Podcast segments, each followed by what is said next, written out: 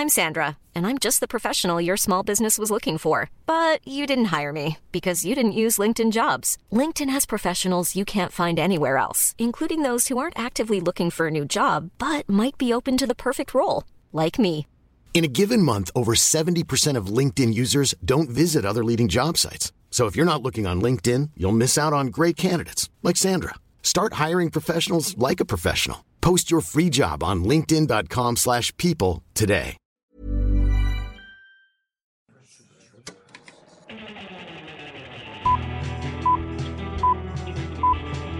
Saca el fanboy que tienes dentro. No tengas miedo de enojarte. Esto es el Club de los Amargados.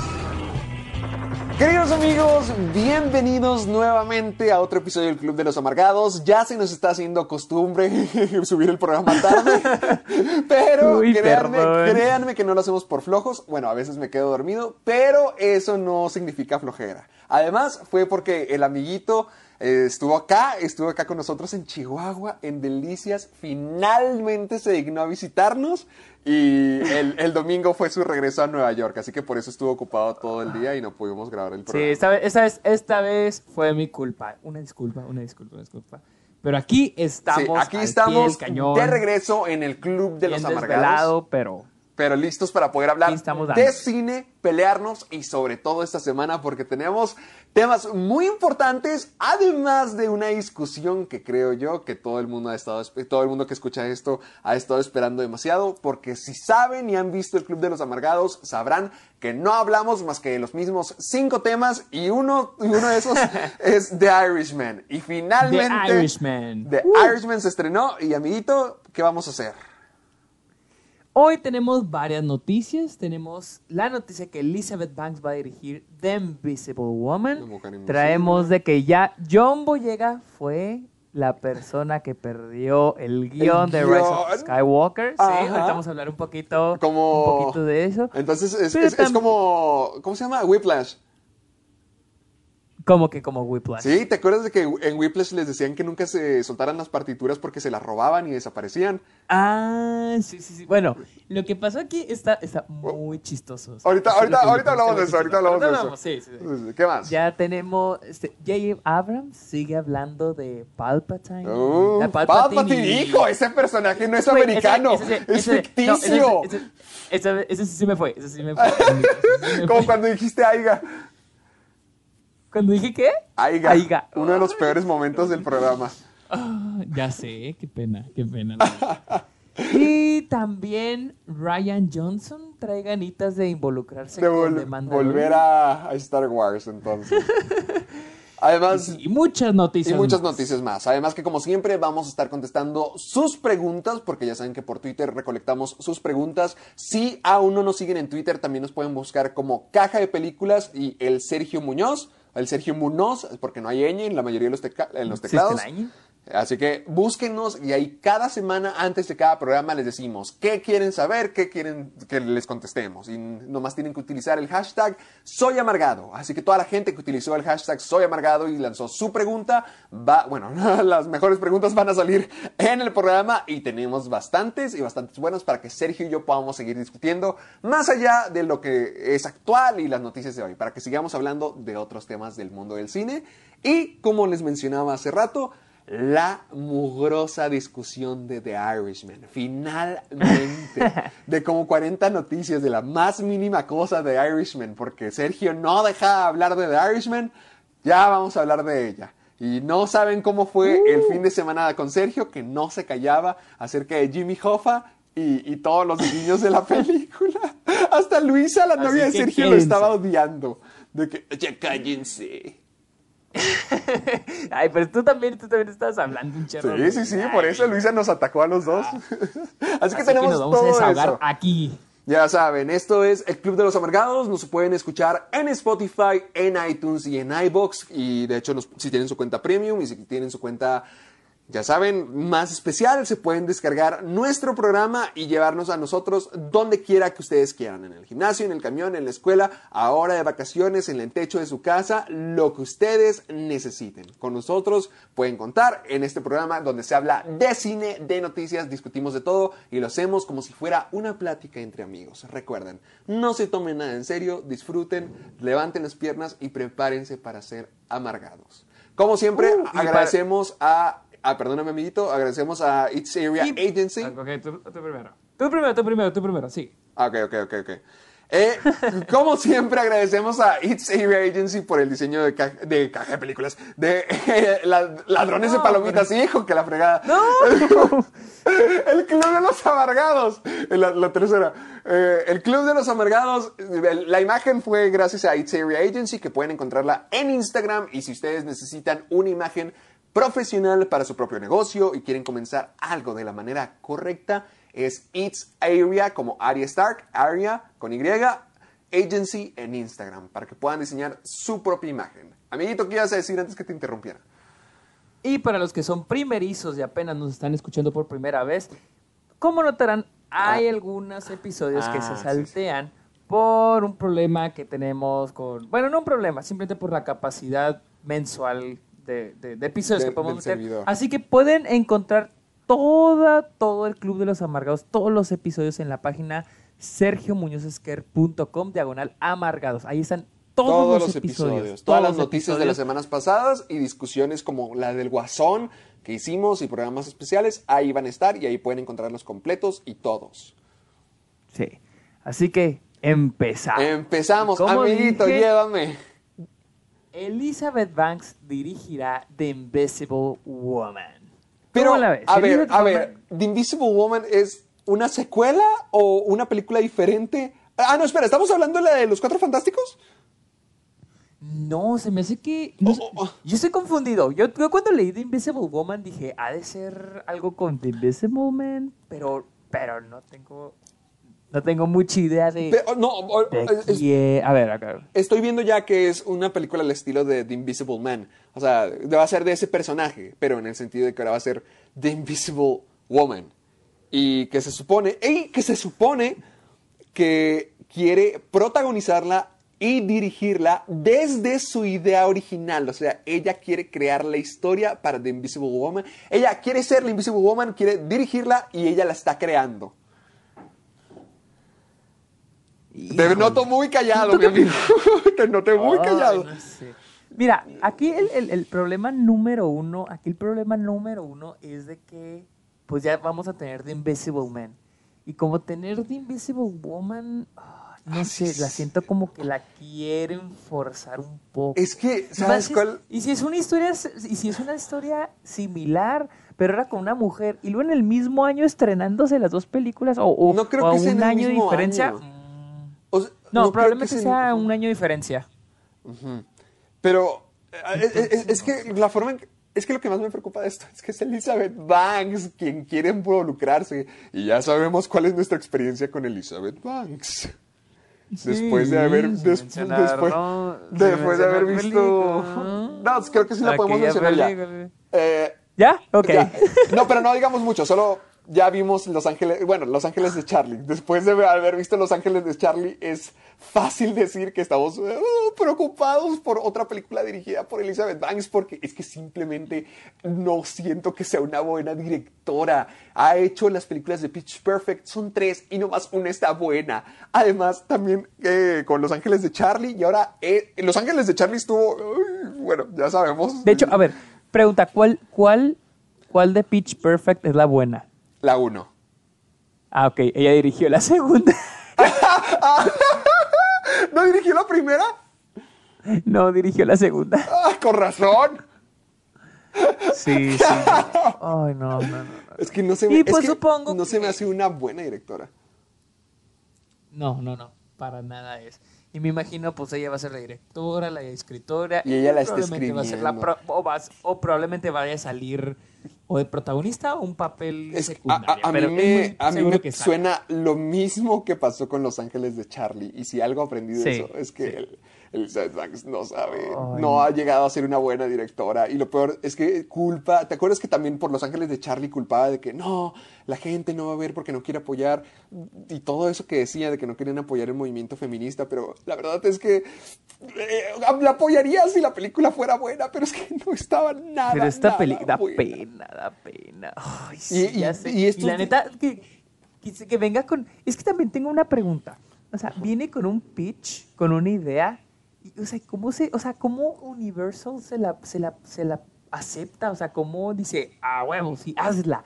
Luego de que, o sea, no solo por Los Ángeles de Charlie, sino también tienen de, de Invisible Man. O sea, ¿por qué ahora Invisible Pero, ¿crees que lo vayan a asociar con The Invisible Man de, de Kate Moss? No. que, a que a lo mejor tienen como que creo la lo vayan a asociar. No, no creo que lo vayan a asociar, pero siento que van a tener la misma idea nada más. O sea, siento que no van a tener nada que ver, pero pues, es la misma idea y se van a estrenar las dos. Entonces, eso es lo que me molesta. O sea, como que digo, ay, ¿para qué? O sea, Bueno, todos estamos de ¿cuál es acuerdo que esta es una terrible idea. Sí, O sea, es Bueno, como no si. es una terrible idea, si al- pero es una que me preocupa. Es una que me preocupa Es que porque el ella sea. Es que es como si con Warner alguien hubiera hecho el pitch de Doctor Sleep. ¿sí? Y le dicen, arre, hazla. Y ya, la, ya, está una- unos seis meses de estrenarla. Y de repente alguien dice, ¿sabes qué? Yo quiero hacer mi versión de, De Doctor, Dr. Sleep. Sleep. Y Warner dice que... No, que Arre, será como que sí. no, yo quiero hacer mi versión de El Resplandor, una nueva película del Resplandor. Eh, eh, sí, sí, la- una secuela directa de lo de Stanley Kubrick. Ah, Y dice Warner, arre, sí, también, hazla. Entonces dices, güey, pues van a estrenar, pues no exactamente la misma película, pero pues técnicamente el- mi- lo Sí, mismo. se ¿no? me- O sea, se me hace muy Entonces, ¿para qué? Ajá, o sea, ¿para qué? Y eso que, Ah, bueno, no- es que no tiene fecha de estreno. O sea, bien podría esto quedarse para siempre en el infierno de producción y nunca salir, o tardar un buen rato, pero no hay, no hay planes todavía. O sea, solamente está sacando la idea de que es el pitch. O sea, está, está vendiendo la idea. Todavía no se Sí, confirma. exactamente. Ahora, otra cosa. A Los Ángeles de Charlie no le fue bien en taquilla. Mm, o sea, es lo que te digo. O sea, que, es- que estará ¿cómo- pensando. que, que estará. Universal. O sea, sé que The Invisible, mira, de- solo para, para dejarte saber, The Invisible Woman sí existe. O sea, Invisible Woman es de los años 40. Sí existe un Invisible. Woman, así que no es, no es ningún... y- pero, pero es una comedia, más o menos, creo que es una comedia.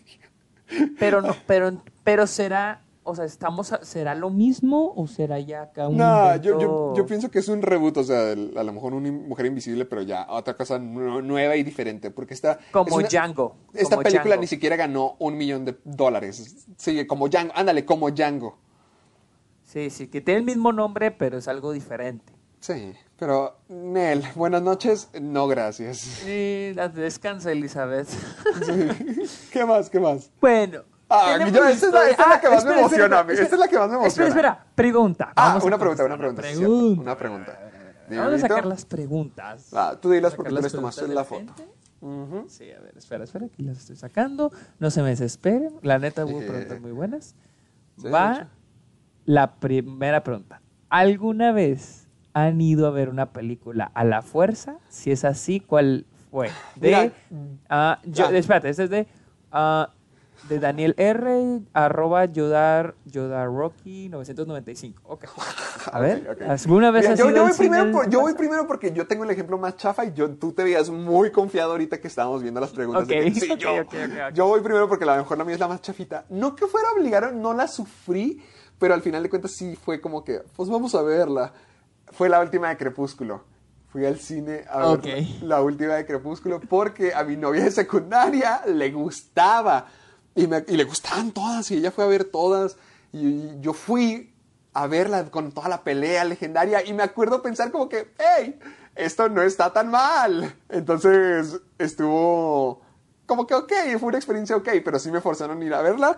Y me acuerdo que al final de la película hay un montaje de todos los momentos crepúsculo entre Edward y Bella Ah, sí, sí, sí. sí. con, con A Thousand Years. Ya te había contado que yo también hice algo así, ¿no? No, no, no. No lo conté en el podcast, ¿dónde lo habré contado? Entonces, bueno, con, eh, yo a mi novia, al, al- porque me obligó a ir a ver Crepúsculo, le hice un montaje con nuestras fotos, mientras que sonaba Ay, a Thousand y... sí. ¿Estás en prepa? No, no, no, no, no. Oye, en secundaria. ¿Tú estás en secundaria? Bueno, sí. sí, ah, pues sí, espérate, está- estaba en segundo, en segundo año de secundaria. Déjame en paz. Era, esas fueron mis primeras, eh, mis primeras investigaciones en Sony Vegas, para que veas. Gracias a ese video, caja de películas exi- existe. Existe, ok. Agradecemosle a, a la. A la. A Vanessa. No, Vanessa, Vanessa. A Le Vanessa, un saludo, le mando un Vanessa, saludo. un saludo a Vanessa que por ti es posible caja de películas. Gracias. A te- Gracias a Vanessa y Crepúsculo. Sí, gracias. Ya saben el ¿Quién lo origen de caja de películas. Yo, la neta, una vez que fui, o sea, creo que sí he ido varias veces a fuerzas con mis papás, de que Sí. "Ay, vamos a meter, Sí, que vamos, por ejemplo, a La un lado y dicen, vamos a ver tal película, ya. Pero la que me acuerdo muy bien es la del The Greatest Showman. Yo no Ya sabía que ibas a decir Yo no esa. la- neta, yo no la quería ver, neta, en serio, yo no la quería ver. Y, y- y en serio, no la disfruté nada. No te culpo, no te culpo, Tú y yo. Tú y yo pensamos lo mismo. ¿Sabes cuál otra hora que me acuerdo? Fue la de, creo que era la de... ah, La de Hazlo como hombre también. Ay, ta- muy ay, no me digas, la mexicana. Ay. ¿Por qué te obligaron? Sí, nos mete. Pues querían verla todos y todos, o sea, estuvo muy gracioso porque entramos a verla, Ajá. íbamos toda mi familia, la novia de mi hermano, mi hermano y yo. Ahí estábamos, ¿no? Viéndola. Yo era el que no la quería ver, entonces... no, Por eh, supuesto. No sé qué. Por supuesto. Entramos y de repente se salen mis papás. Y yo, ¿qué pedo? O sea, ¿por qué se están saliendo? Y luego de repente, o sea, se salió mi hermano, ese es Santiago. Y luego se salió. O sea, se están Emilio y su O novio. sea, de la- y- en la sala sí iban "Oye, saliendo. Siempre iban a salir, no les estaba gustando. Y literal, yo me quedé, yo me quedé hasta el final porque dije, ya entré, la voy a ver. ¿Tú fuiste el completa". único que O se quedó? Sí, fui el único que la acabó. Porque están de que no, está bien mala. Y yo que no mames, no me se cábenla, cábenla. Me metieron a fuerza, pagaron el boleto, la acabamos. Y sí, esa es la, esa- ya me acordé, esa película sí me metió a fuerza y oh, la ¡Wow, o sea, amiguito! ¡Qué y compromiso al cine! Sí, y creo que fue el que menos la odió, porque dije, bueno, no esto, o sea, o sea, la neta esperaba lo peor de lo peor, así horrible. Dije, o sea, Yo, yo tengo una que tú y yo compartimos, pero que fue la mejor experiencia de toda mi vida.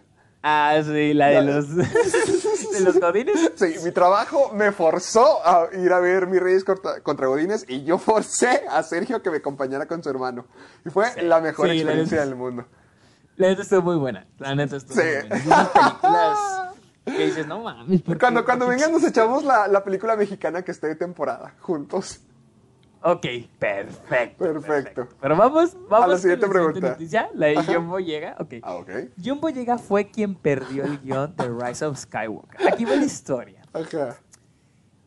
Hace, hace una semana y media, J.J. Abrams dijo, está hablando sobre, sobre que una vez se perdió un guion, que un actor que no quiere decir, que no quiso decir su nombre, dejó el guion abajo de su cama, escondido, y la persona que limpia su, que limpiaba su casa lo agarró y lo vendió en eBay.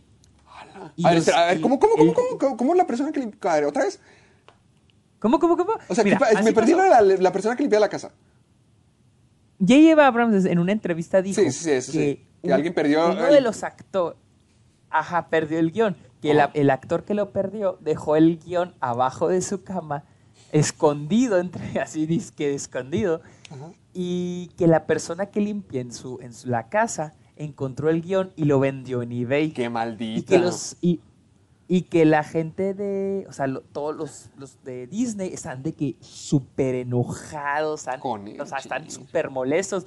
Y pues de una y otra manera, un, un empleado de Disney compró el guion en eBay y lo regresó. O sea, Oh, lo, regresó, nice, lo salvó, por así decirlo. ¡Qué padre! Pues esta semana, John Ah. Boyega dijo que él fue el mense que perdió el guion.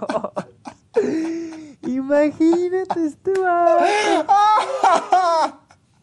¡No fregues! No, sí.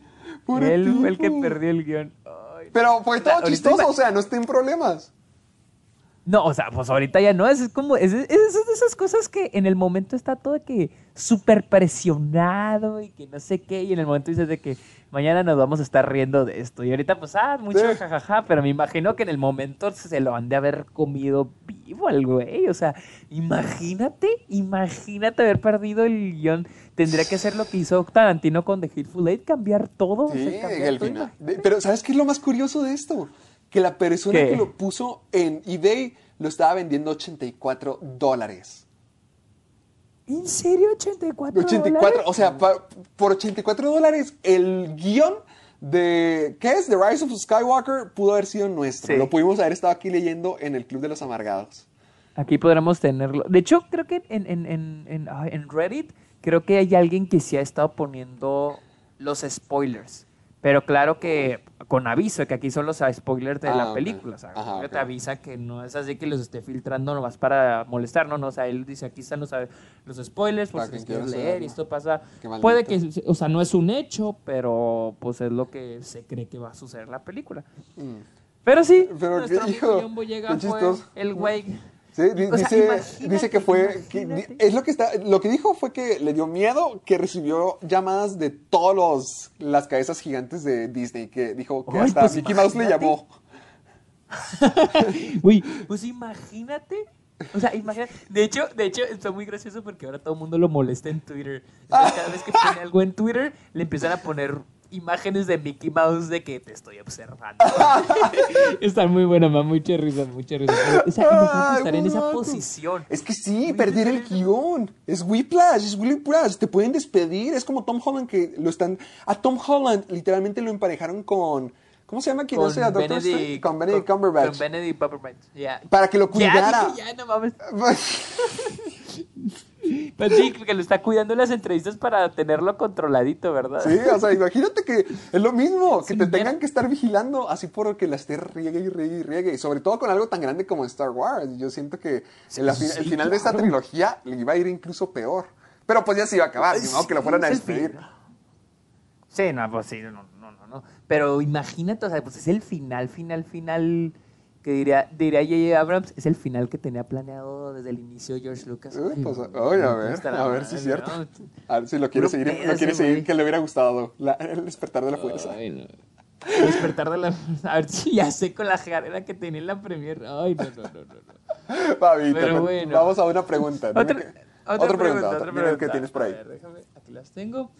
¿Qué película... ah, ah, qué- ok, este es de- del, mismo, de Daniel R. ¿Qué película no tenían ganas de ver o iban sin expectativas y les pareció muy buena?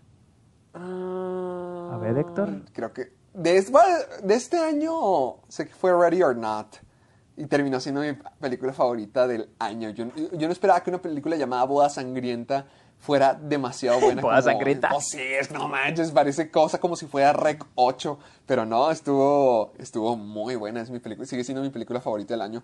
Eh, Al menos de este año, la que puedo mencionar así, de, ahorita deja ver qué, qué se me ocurre, pero, pero la A de este mí- año es esta. Es esta. A mí creo que fue Fighting with My Family. ¡Ah! sí, Porque cierto, me acuerdo sí, cierto. cuando también, yo veía el tráiler, cuando yo veía el tráiler decía, "Esa- ese tráiler está malísimo, pero siento que esa película va a dar la sorpresa. Pero igual la voy a ver con las expectativas bajas. Y, y empecé a ver algunas reseñas y decía que estaba buena.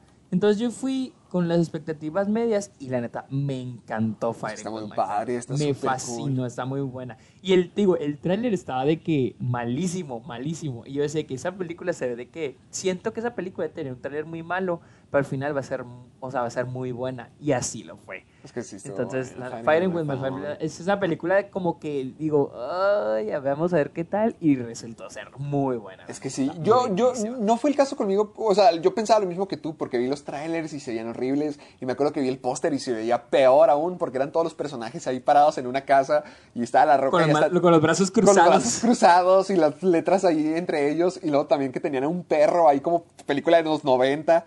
Pero no, no, no, estuvo genial. Pero tú me dijiste que estaba muy buena y efectivamente cuando la vi fue de que qué hermosura, está buenísima. Sí, estuvo buenísima, estuvo buenísima la neta. Yo creo que sí, Fighting with My Family sí está para mí. para Muy mí. bien, amiguito. Vamos a la siguiente noticia. The Irishman no funciona como serie de televisión. Ya dijo, ya dijo Martin Scorsese. O sea, ya lo, dijo- ya, ya, ya lo dijo él. Sí, él ya lo dijo. La película de Irishman no Pobre funciona. vato, ¿cómo lo entrevistan? eh? Está saliendo todas las semanas. Pues es que como chinga los pinches medios nomás. nomás- es, es que la neta los medios siento que nomás quieren que haga um, generar más controversia, más controversia, más controversia con, con Martin Scorsese. Sí, pues no, y lo hacen, lo hacen siempre. viejito.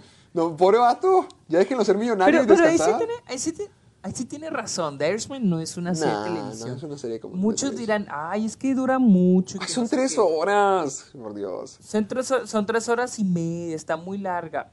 La película es una película, no es una miniserie, no es una serie. Ok, si la quieren ver por partes, está bien, pero es una película, no es una miniserie, ¿sí? Entonces, es, es que mira, lo que dice Martín Scorsese es que nunca lo pensó, nunca pensó que fuera una, una serie, porque el punto de la película es la acumulación de los detalles. Y es un, efe- un efecto Exacto. acumulativo al final de la película. Y sí, Exacto. ¿te, Yo lo acuerdas? ¿Te acuerdas de que cuando estábamos ahí saliendo de la piscina, de que, oye, y esto, y esto, y esto, de que estábamos de que, oh, por Dios. Y es que sí, es que sí. Sí, es que ese es el efecto. No sé si alguna, vez cuando las películas son muy largas o a los personajes les tienen una super evolución, sientes como que en tu cabeza dices de que no mames, lo el inicio de la película la sentí como si hubiera pasado hace mucho tiempo. O sea, como si yo lo hubiera vivido y hubiera ocurrido hace mucho exacto. tiempo. Me pasa con, con, con, con todas las de Scorsese, me pasa con The Wolf of Wall Street, con Raggy Bull.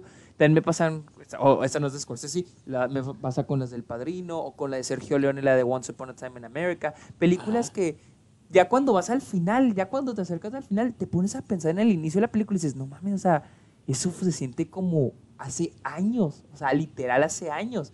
Y con The Irishman así se siente, porque son muchas las cosas que ocurren, son muchas las relaciones, que muchas cosas lo que le pasa a los personajes. Ajá. Entonces al final sientes todo el peso sobre ti. Y con una serie, una miniserie, obviamente se siente, pero como están, pues es por episodios, sientes esos espacios, no se siente el peso sobre ti. En cambio con The Irishman, Once Upon a Time in America, películas muy largas y películas con las que, en las que pasan un montón de cosas, sientes el peso, o sea, sientes el peso de la historia, son- o sea, sientes todo. A mí me gusta mucho, a mí me gusta mucho A mí- sentir a- eso a mí también, sí, a mí sientes- también. O sea, es el quemar, O es sea, el quemar literal es algo. una experiencia, exactamente, Ajá. sientes la experiencia de la Es que lo sientes, sientes, por ejemplo, con, con The Irishman yo siento que hace un muy buen trabajo metiéndote en como que el mundo, o sea, te explica todo el mundo porque ves un montón de personajes y, y hay personajes que nunca vuelves a ver y hay personajes que nomás sirven para una escena o son importantes un momento y ya no lo son el resto de la película y está bien. Entonces tienes que ir como que metiéndote en este mundo y entonces experimentando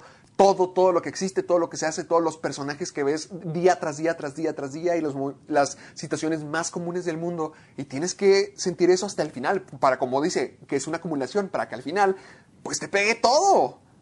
Exacto, ahora los últimos 45 minutos de la película no tendrán el mismo efecto. Imagínate que antes de... Ok, spoilers, spoilers. No, espera, sin spoilers, sin spoilers, sin spoilers. En esta escena no. Ok, en- la, not- en- aquí la no, noticia aquí no. sin spoilers. Sí, la noticia sin Imagínate spoilers. que los últimos 45 minutos, los cuando ya es viejo este Robert De Niro, imagínate que, que, ah, hubiera un corte, por, ¿cómo se? Que fuera un capítulo, un capítulo diferente y lo empieces, no tendrá el mismo efecto. No. No será el mismo efecto a que lo vieras todo seguido y sientas todo ese peso de todas las otras dos horas de película, dos horas y media que traes de película, ya la traes sobre ti y a este es el final y dices, no mames, o sea, ya lo sientes. En cambio, si hubiera fuera los últimos 45 minutos de la película, fuera un solo episodio, pues estaría bien, pero no sentirías eso, no Sí, sentirías no, el o sea, no peso de la historia. Porque como quieras, si lo conviertes en una serie, lo vas a terminar de que, ay, lo veo este día y a lo mejor pasan tres y de que, ay, ¿dónde me quedé? Y cosas así, cuando no, o sea, si dejas que pasa mucho tiempo, se te van a olvidar las cosas porque sí, la película es muy lenta y muy sutil y por eso mismo tienes que verla toda seguida para que no se te olviden las cosas y para que estés al tiro de que, a ver, ¿qué, qué está pasando? Sí, a veces, muchas veces eso pasa con los libros. A veces va seguido, seguido, seguidito. Y luego te detienes y después como que le, ya cuando quieres reanudar la lectura, pues Sí, ya se batallas te como olvidó, que como ¿qué el- pasó? Exacto. Ajá. Exactamente. No, a veces eso, incluso cual- los cual- libros sigues y sigues y sigues y sigues. Sí, no, cualquier persona que quiera ver The Irishman, vea la completa, no la vea como serie, porque no, no, no, no, no, no, no. Sería Sí, ah, sí. horrible. Hagan un campito, hagan un Sí, vale la pena. Es una de las mejores películas del año. Sí, claro aunque- que vale la pena. Aunque tengan que ser hasta el otro fin de semana, es cuando tengo tiempo. Sí. Espérense, vale la pena esperarse, la neta. O sea, dense su tiempo y hagan una cita con la película. ustedes Exacto. Y la película. Porque sí vale la pena. Esa. ¿Qué tal otra pregunta? Sí, pero yo tengo una para ti. Yo tengo una para ti porque la acabo de ver en Twitter. A ver, a ver. Mira, esta la manda. Ok, ok. De hecho, es para ti. Yo, yo la voy a contestar también, pero ya se sabe la mayoría. Mira, Omarashu92, también conocido como Le Guzmán Omar, nos pregunta: El Sergio Muñoz, ¿cuáles son tus crushes de Hollywood? Yo me lo sé y quiero que me los compartas para que todos se rían de ti. Mis ah, ok. Esta, una no es de Hollywood. De Bollywood. Oh my God. De, una no es de, de Hollywood, esta no es. O sea, mi No, crush, es inglesa, es inglesa, ¿verdad? Maggie Smith. crush. No, ay, no, no, no. No, ah, conociéndote, Mi conociéndote. respeto- mis respetos para la. Para, Lady. Para, para la Maggie Smith. Ay, voz, que, que lleva de todo. Mis respetos para Maggie Smith, pero. Para la Maggie Smith. Ajá. Mi, mi, este, mi crush número uno es este, la duquesa. Ay, olvidé su nombre, se olvidó su nombre, ¿por qué no? Uh, qué Kate. crush. ¿Kate? Kate. Ay, cómo Sí. friega, sí es cierto, la que tiene lo- el Funko Pop de ella, ¿verdad? Sí. La princesa Kate es tu crush. No, la duquesa. La, duquesa, por La duquesa favor. Kate es tu crush Ella entonces. es mi crush número uno. Por eso Pero tienes ¿cuál- el cuál set de, de la boda. Es que tú habías dicho que era una actriz muy vieja. Ay, ya sé, ya sé, ya, ya, ya. No, no, no, ok. Ahorita viva, viva, viva es, es esta la duquesa Kate. ¡Viva! Pues qué, ¿Qué- Mi crush muerto es. Mi A ver. Ok, mi, mi crush, o sea, así, Muerto. sí, así, tengo dos. Una es Vivian Leigh, que es, el, es esta Scarlett en Gone with the Wind. Esa mujer me parece hermosa. O sea, cuando yo vi Gone with the Wind, que yo la he visto como mil veces, siempre la digo, esta mujer está bellísima. Y no mi otro crush. Mi otro crush es Grace Kelly. Otra también, ya, ya falleció, ya falleció. Otra muerta. Ella salía en la, ella salía en las películas. Y de hecho, de hecho, ella creo que se convirtió en duquesa. Ella dejó de ser actriz y se convirtió en duquesa de. fetiche. El poder te llama la atención. El poder, ya sé. Uy, De duquesas específicamente. Ella, ella, se, e- ella se convirtió en duquesa de. Duquesa, creo, de Mónaco. Pero ella salió en Dial, ah, Dial M for Murder. eh, salió en Rear Window de Hitchcock. Y ella me parecía bellísima también. Hermosa. Ella es hermosa. Muy Ahorita. bien, muy bien. Creo que de- ahorita no sé. ¿Quiénes son tus crush? ¿Quiénes Los míos son fáciles. Mira, los míos es Elle Fanning. Todo el mundo lo sabe. O sea, la tengo en mi Ah, celular. sí, es cierto. Sí, sí, es cierto, sí, todo el mundo sabe que es Elle Fanning, pero también me gusta Anya Taylor-Joy, que ya la Ah, Sí, Eh, ahí, es- Taylor-Joy. ahí estuve yo, ahí estuve yo. Ahí estuviste tú, la viste también. Luego también me gusta Jane Levi, que nunca, ¿sabes quién es? Es la que hace de la protagonista en el remake de Evil Dead del 2013. Que también sale en Ay, No Respires, que no sale, la que la rubia de No Respires, la principal Ah, de No ok, Respires. ok, ok, ok, ok. Sí,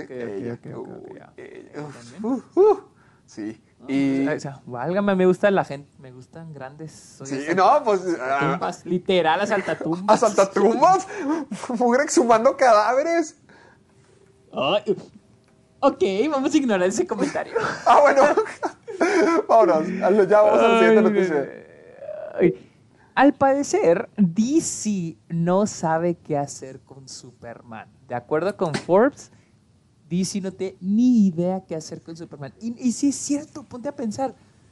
Hasta el momento ya hay planes para todos. Para Que quieren un Superman ah, mira, Batman. No, no, no, pero me Ah. refiero a, a los demás personajes de DC. Por ejemplo, Wonder Woman se va a Sí, quedar ya- Gadot. ya viene la Este, secuela. Obviamente Aquaman se queda en el Otoka, Shazam también en el Otoka. Ellos porque les fue bien con sus películas individuales. A Batman de- le fue de la chingada con Batman contra Superman, pero pues... Joker, ya hasta quieren secuela de la, la nueva versión. Ya tenemos a Joker también, tenemos Batman, el nuevo Batman, tenemos Joker. Pero ¿y Superman? Oh, es un buen ¿Qué punto. pasó con Superman? Pues es que siempre han No dicho que es muy qué hacer. difícil hacer cosas para Superman, para que escribir a Superman en general es muy difícil. Es que, es que sí, es que es perfecto, es perfecto. Yo Es he leído algunos, algunos comentarios de gente en, en, de- en Twitter sobre qué deberían hacer. Yo siento que hay muchas historias que, pueden adaptar porque Superman sí tiene muchas cosas que hacer. O sea, dicen que es muy difícil, pero puede ser muy interesante y hay historias muy buenas que he visto de Superman. De hecho, todos los momentos que Superman salía en la Liga de la Justicia Ilimitada eran fantásticos. Yo fíjate, muchos comentarios que veo en Twitter es de que muchos prefieren, muchos han estado prefiriendo que vuelva el, el Superman esperanzador, buena onda. Pues es que es lo que intentaron en, en Justice League y no le salió. Pero es que, es que porque, o sea, porque se están contradiciendo. O sea, porque sí es, eso sí es cierto, lo intentaron hacer, pero ya habían establecido otro tipo de Superman. Que te seré sincero, a mí en Man of Steel sí me gustó. A- a pero mí ya también, a mí empezó- también. ya, eh, hicieron un Y en Batman contra Superman con queso y- también me gustó en Batman contra Superman. O sea, sé que todavía no tiene mucha personalidad, pero sí me seguía gustando. O sea, lo suficiente como para decir, ok, ya la siguiente, la siguiente, la siguiente. Pero. El problema con Batman contra Superman es de que, spoiler alert, por los Ok. que sí quieran verla, este Nadie. men se muere, o sea... Ah, Es que ya sí, o sea, lo, lo O sea, mataron a la segunda. Este men se muere. A la segunda película lo mataron. ¡Qué pics! Ni lo O sea, el conocíamos. tipo ni siquiera. Sí, o sea, se murió y. ah, ok. ah. O sea, esa muerte qué? O sea, nadie Cuando- sintió nada. O sea, Sí, cuando todo el mundo cuando todo el mundo decía que el problema de Man of Steel es que no sabían cómo co- contar Pues no la personalidad de, ajá, o sea, no, sentí, no sentías Exactamente. No simpatizabas nada con ese cabrón. Nada, nada, nada. Y luego para Justice League, ya es, eh, que lo revivieron. Y lo re- mal, y se vio mal y se vio muy mal, se vio mal de que Sí, no, no, no, esa no, no. película. Pero es que me sigo preguntando, o sea, ¿qué, qué tienen que hacer con ese personaje? Porque no, ¿acaso no salió la noticia recientemente que buscaban un Superman negro? Que querían que Michael B. Jordan fuera Superman. Mm, Que no, creo que él, Michael B. Jordan, Ah, él estaba pichando. Él estaba Ah. tirando una idea para una película de Superman. Uh, bueno, ¿Qué digo? a ver, a ver, pues sí, digo, se- ideas se aceptan, más si DC está ahorita desesperado. Porque obviamente DC y Warner van a querer sacar una película de Superman. Es, es el, es el superhéroe más popular en la historia. Literal, es el superhéroe más popular en la historia. Obviamente van a querer sacar una película de él porque pues va a vender, sí o sí va a vender. Entonces DC obviamente va a querer sacar una película y, y si ahorita están escasos de ideas, pues ideas nuevas son bienvenidas. Entonces, pues, ay, no Es sé, que, no co- sé. mira, pues, una de mis historias favoritas de Superman es la historia de El hombre que lo tiene todo y creo que la escribió Alan Moore, que el que escribió Watchmen, y además la adaptaron sí. para, para la, la serie animada y igual de buena y, y cuenta la historia de cómo Superman le ponen, creo- ah, no me acuerdo el qué villano de Superman le pone un alien que lo hace ver su, como que su realidad perfecta, donde donde sigue en Krypton, tiene un hijo, siguen vivos sus papás, y poco a poco se va dando cuenta que no es real. Y es eso, es el hombre de acero tratando de separarse de la perfección y de ese mundo perfecto, y es una historia súper triste, y como que, uy, sí, sí pega mucho, y me gusta bastante, me gusta bastante, o sea, sí se puede hacer cosas acerca de Superman. Es que siento que Superman, como es un personaje, llamémoslo, perfecto, es difícil generar una historia alrededor de él. Tienes que hacer algo muy profundo. O sea, haz de cuenta que con, con- con las características de Superman siento que estás elevando mucho la- las expectativas o la vara. o hay, hay muchos, los zapatos, por así decir, son muy grandes que, para llenar. Porque pues Superman es perfecto, tienes que crear una super historia, literal, para que sea interesante y tienes que darle mucha profundidad porque estamos hablando de la perfección y de su vida no solo como no solo como Superman, como superhéroe, sino también como Clark Kent. Sí, Entonces claro. siento que es muy difícil encontrar una historia para Superman, Sí, pero pero obviamente sí encontrándola, ajá, es posible, pero en- y encontrándola puedes crear algo muy, Muy genial, padre. muy genial, pero es de echarle coco, es de ponerse a pensar.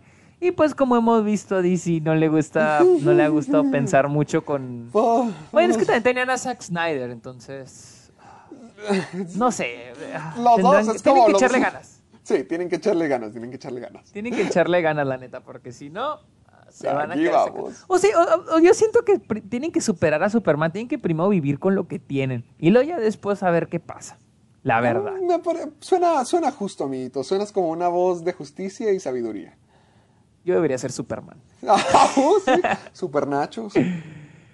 A ver, te tengo una pregunta de Roberto Campos. XD. Va, va, va. ¿A qué película les gustaría cambiar el final? ¿Por qué? Ah. ¿Y cómo lo cambiarían? Ya tengo la respuesta. Yo también, yo primero. Yo la también, porque la mía también tú es reciente. La mía también, de hecho, es de este año. Eh, Glass. La Glass, ok. Glass. Mm, Detesto el final de Glass. Se me hace eh, eh, eh, Shyamalan volviendo a lo que es Shyamalan, de que giro. Porque al final de Glass, hace cuenta, al final de Glass, spoilers para los que no hayan visto Glass, matan a todos. O sea, matan a todos. A, la bestia, matan a Bruce Willis de la manera más patética del mundo, matan a, a Mr. Glass. Y es porque hay un super equipo secreto, sociedad secreta de Sarah Paulson, porque ella era la mala todo el tiempo y trataba de salvarlos para no tener que matarlos, pero ahora sí, ya están muertos. Y que decidió convertirlos como en mártires para, porque se fi- filtran los videos y la gente entiende que son superhéroes, que cualquier persona podría haber dicho como, no, es falso, es un montaje, es una serie de videos de YouTube o lo que sea. Y, y se me hace pésimo el final. Para, mira, El Protegido, mugre película buenísima. Se me hace que es mi película favorita de M. Night Shyamalan. Buenísima, buenísima. Split está divertida, creativa, genial, muy padre también. O sea, nunca te aburres con Split y, está muy padre. Con Glass. Y la peor parte es el final. Es que decidieron terminar años. Porque Glass era como lo imposible de que, wow, no puedo creer que este mundo está. Este mundo que surgió en el 99 o en el 2001, no me acuerdo bien, esté teniendo una trilogía y acabe aquí. O sea, sí fue muy sorpresivo. Y la regaron, o sea, no, no, no vivieron, no vivió la expectativa de. Night Shyamalan. Se volvió millonario y le fue bien en la película, pero no, no, no, no, no, no, no. Pero entonces tú crees que el, el problema con esa película es el final. El- siento que hay muchas cosas malas con esa película, pero como quiera puede ser una película disfrutable hasta que los matan a todos. El matarlos a todos eh, sí ya arruina la experiencia para mí y de hecho sí es como contraproducente para todas las películas que han salido de esas cosas. Bueno, yo, yo con yo la película que voy a mencionar, yo a mí sí me gustó, pero el final me dejó ah, como que no, no, es Wonder Woman. Siento que la Ah, película va ok. muy bien, No sé. siento que la película va excelente hasta el tercer Ah, el tercer acto no te gusta nada de la pelea. e- es que lo que no me gusta es que literal se fueron a la típica Pelea CGI de un al- rayo láser ajá, en el cielo. Al, exacto, al típico clímax de películas de superhéroes. Y siento que pudieron haberle dado muchísimo más profundidad a la película. Porque dijeron, ok, el villano es Hades, era Hades, sí, ¿verdad? El, Sí, el- el dios de, Sí, la, sí, de la guerra, ¿verdad? Sí. Que pudo haber sido Este, mejor que eso. Yo siento que puede ser algo mucho mejor, algo darle un poco de profundidad sobre como la guerra en, en la Tierra, la Segunda Guerra Mundial, es, pues en realidad es el enemigo, un poco algo que no fuera algo físico el enemigo, sino algo más moral, algo más que no fuera tangible, ¿sí? Ujú. Eso siento que yo pensé que la película se iba a ir por eso, de que la guerra es el en realidad porque pues Hades es el dios de la guerra, entonces al decirte y la película en realidad gira en torno a la Segunda Guerra Mundial y decirte que no, pues el enemigo, el villano, El odio entre los antagonista de toda la humanos. película, ajá, exacto, de la película y los humanos es, es, es la guerra. Y es lo que se ve dur- y durante toda la película te plantean eso, que sobre la guerra, sobre el odio, sobre, sobre cómo los humanos pelean contra los otros y cómo la inocencia de, de la Mujer Maravilla, cómo se plantea en, en la humanidad. Siento que la película planteó todo perfecto, toda la película está súper bien planteada para que tuviera un clímax excelente basado en eso. Pero no, siento que se fueron por la tangente, por, la, por lo más fácil, por lo más fácil, Sí. irse por, con que Hades se hace gigante, grandote. Sí, ah, no, y no, este es el- este es el malo y él fuerte, tiene la culpa. Y, a- y aventa, y plot twist de que era el tipo este. es David Thewlis y ah, eso se- me, molestó, o sea, me molestó. La película se me hace muy buena, pero hasta ese punto Sí, pues. siento que Eso era lo- que todos se quejaban, ¿te acuerdas de que todos decían, pero el tercer acto, pero el tercer acto? El tercer acto, sí, o sea, sí, digo, ten- o sea, porque, y más porque te digo, muchas películas lo ves en ¿Amito? todos lados, Avengers, este, lo ves en Avengers, ¿me escuchas? Sí, ya, sí, sí, sí, sí. Ah, ok, ok, perdón. Eh, lo ves en Avengers, lo ves en Civil War, lo ves en, en Batman contra Superman. En todas las películas, la mayoría de las películas superhéroes tienen clímax así. Sí, tienen ese Siento que trope. esta película iba por el camino correcto Espera, amiguito. Para ir a algo Amiguito, se está diferente, cortando. para Si hacer algo, se está cortando. algo, pues algo diferente, algo que no se haya visto. Y no, no, prefirieron ponerle explosiones, explosiones, explosiones, CGI y bla, bla, bla, bla. Sí, es que yo disfruté mucho la película y me gustaba más, no sé, sentí que era más reservada con su acción, porque las escenas de acción, a pesar de que se veían con efectos curiosos, están padres y están más, más a pequeña escala, como cuando trata de detener el sniper. O, o sea, no que sea eh, pequeña escala cuando se va a la tierra de nadie, pero la forma en que lo plantan es más íntimo y más padre y me gustaba eso. Sí, se sí, sentía sí. más humano y más sucio y peligroso y como que véanlo, es una guerrera. Y Sí, las peleas no eran gigantes. Sí, no, no, O no. era eran ella. fuertes, eran intensas, pero eran a pequeña escala, a escala humana. Y, y ella podía con todo. Y estaba súper padre ver la forma en que los derrotaba. Y ya la última es como que, tengan, efecto, sí, ya, este es el malote. Y así es como se ve toda una pelea de superhéroes. Y es como que, no, pues es- de eso no se trataba la película. Pasa que sí, sí. Sí te entiendo, mi Sí, pero sí. Pero bueno, vamos, vamos a la siguiente. Vamos, noticia. pues, dime qué más Volvemos a Star Wars. J.J. Abrams justifica y sigue justificando el regreso de Palpatine. Sí, güey. O sea, neta, sí o sea, confirmado que va a aparecer y va a ser el malo de la película. Sí, ya, o sea, ya, ya, o sea, o sea, te digo, mira, mira, es que J.J. Abrams últimamente se le ha pasado que, por ejemplo, con esta dijo, es que era demasiado obvio, o sea, no tendría sentido si no volviera. O sea, güey, hazme el favor. O sea, ¿tú crees que George Lucas quería, de- cuando, cuando terminó la trilogía original, ¿tú crees que dijo, "Ah, ya quiero que regrese no, no, el que acabo de matar. Ya quiero que regrese este güey. No, güey, o sea, obviamente no, o sea, Y es que eso le quita mí- el- el- las expectativas, porque o- eh, cuando Exacto, Darth Vader también. lanza a Palpatine es como que, qué cool, qué momento tan satisfactorio, qué momento Exacto, tan mucha intenso. gente ha dicho eso, mucha gente ha dicho eso, la muerte de Palpatine en, en el... En, ah, ¿En cuál es? En el, En, en el regreso del Jedi, regreso ¿no? del Jedi, ajá. Sí, mucha gente dice, este, es que es una de las muertes más memorables del cine. Como para que lo traigan de regreso, pues Sí. es lo memorable. ¿me? Ajá, es Ahora, como déjenlo vivir digo, así en la memoria. Me hubieran, ahora, hubieran hecho algo bien con Snoke. eh, exacto. Mejor, mejor, dije mejor, no bueno, pero mejor. Y te, te digo, y te digo, este, yo tengo dos problemas. Uno es de que, ok, ya nos dijeron, ya nos dijeron que va, por- obviamente lo traen para vender, ¿sí? Si no lo hicieran para vender, se lo hubieran guardado para la película, como pasó con Yoda en The Last Jedi. Nunca salió en trailers ni nada. Fue la sorpresa, ¿no? Y todos de que no mames, Yoda. Ya, ya Palpatine lo están trayendo para vender la película. La neta, la están trayendo Sí, para pues vender. es que ya lo más para tienen, con todo lo que han estado creando, ¿qué más tienen Exacto. para hacer? Ya Palpatine lo están Ya es ahora, morbo. de- Sí, exactamente. Ahora, se me parece una falta de respeto. Digo, ok, ya lo trajeron, está bien, ya déjenlo, no hay problema. Pero me parece una falta de respeto que digan. Ah, me parece una falta de respeto. Cálmate, Belinda. Que J.J.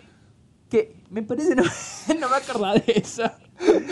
Que, que. Abrams venga y diga de que es que no tendrá sentido si no volviera.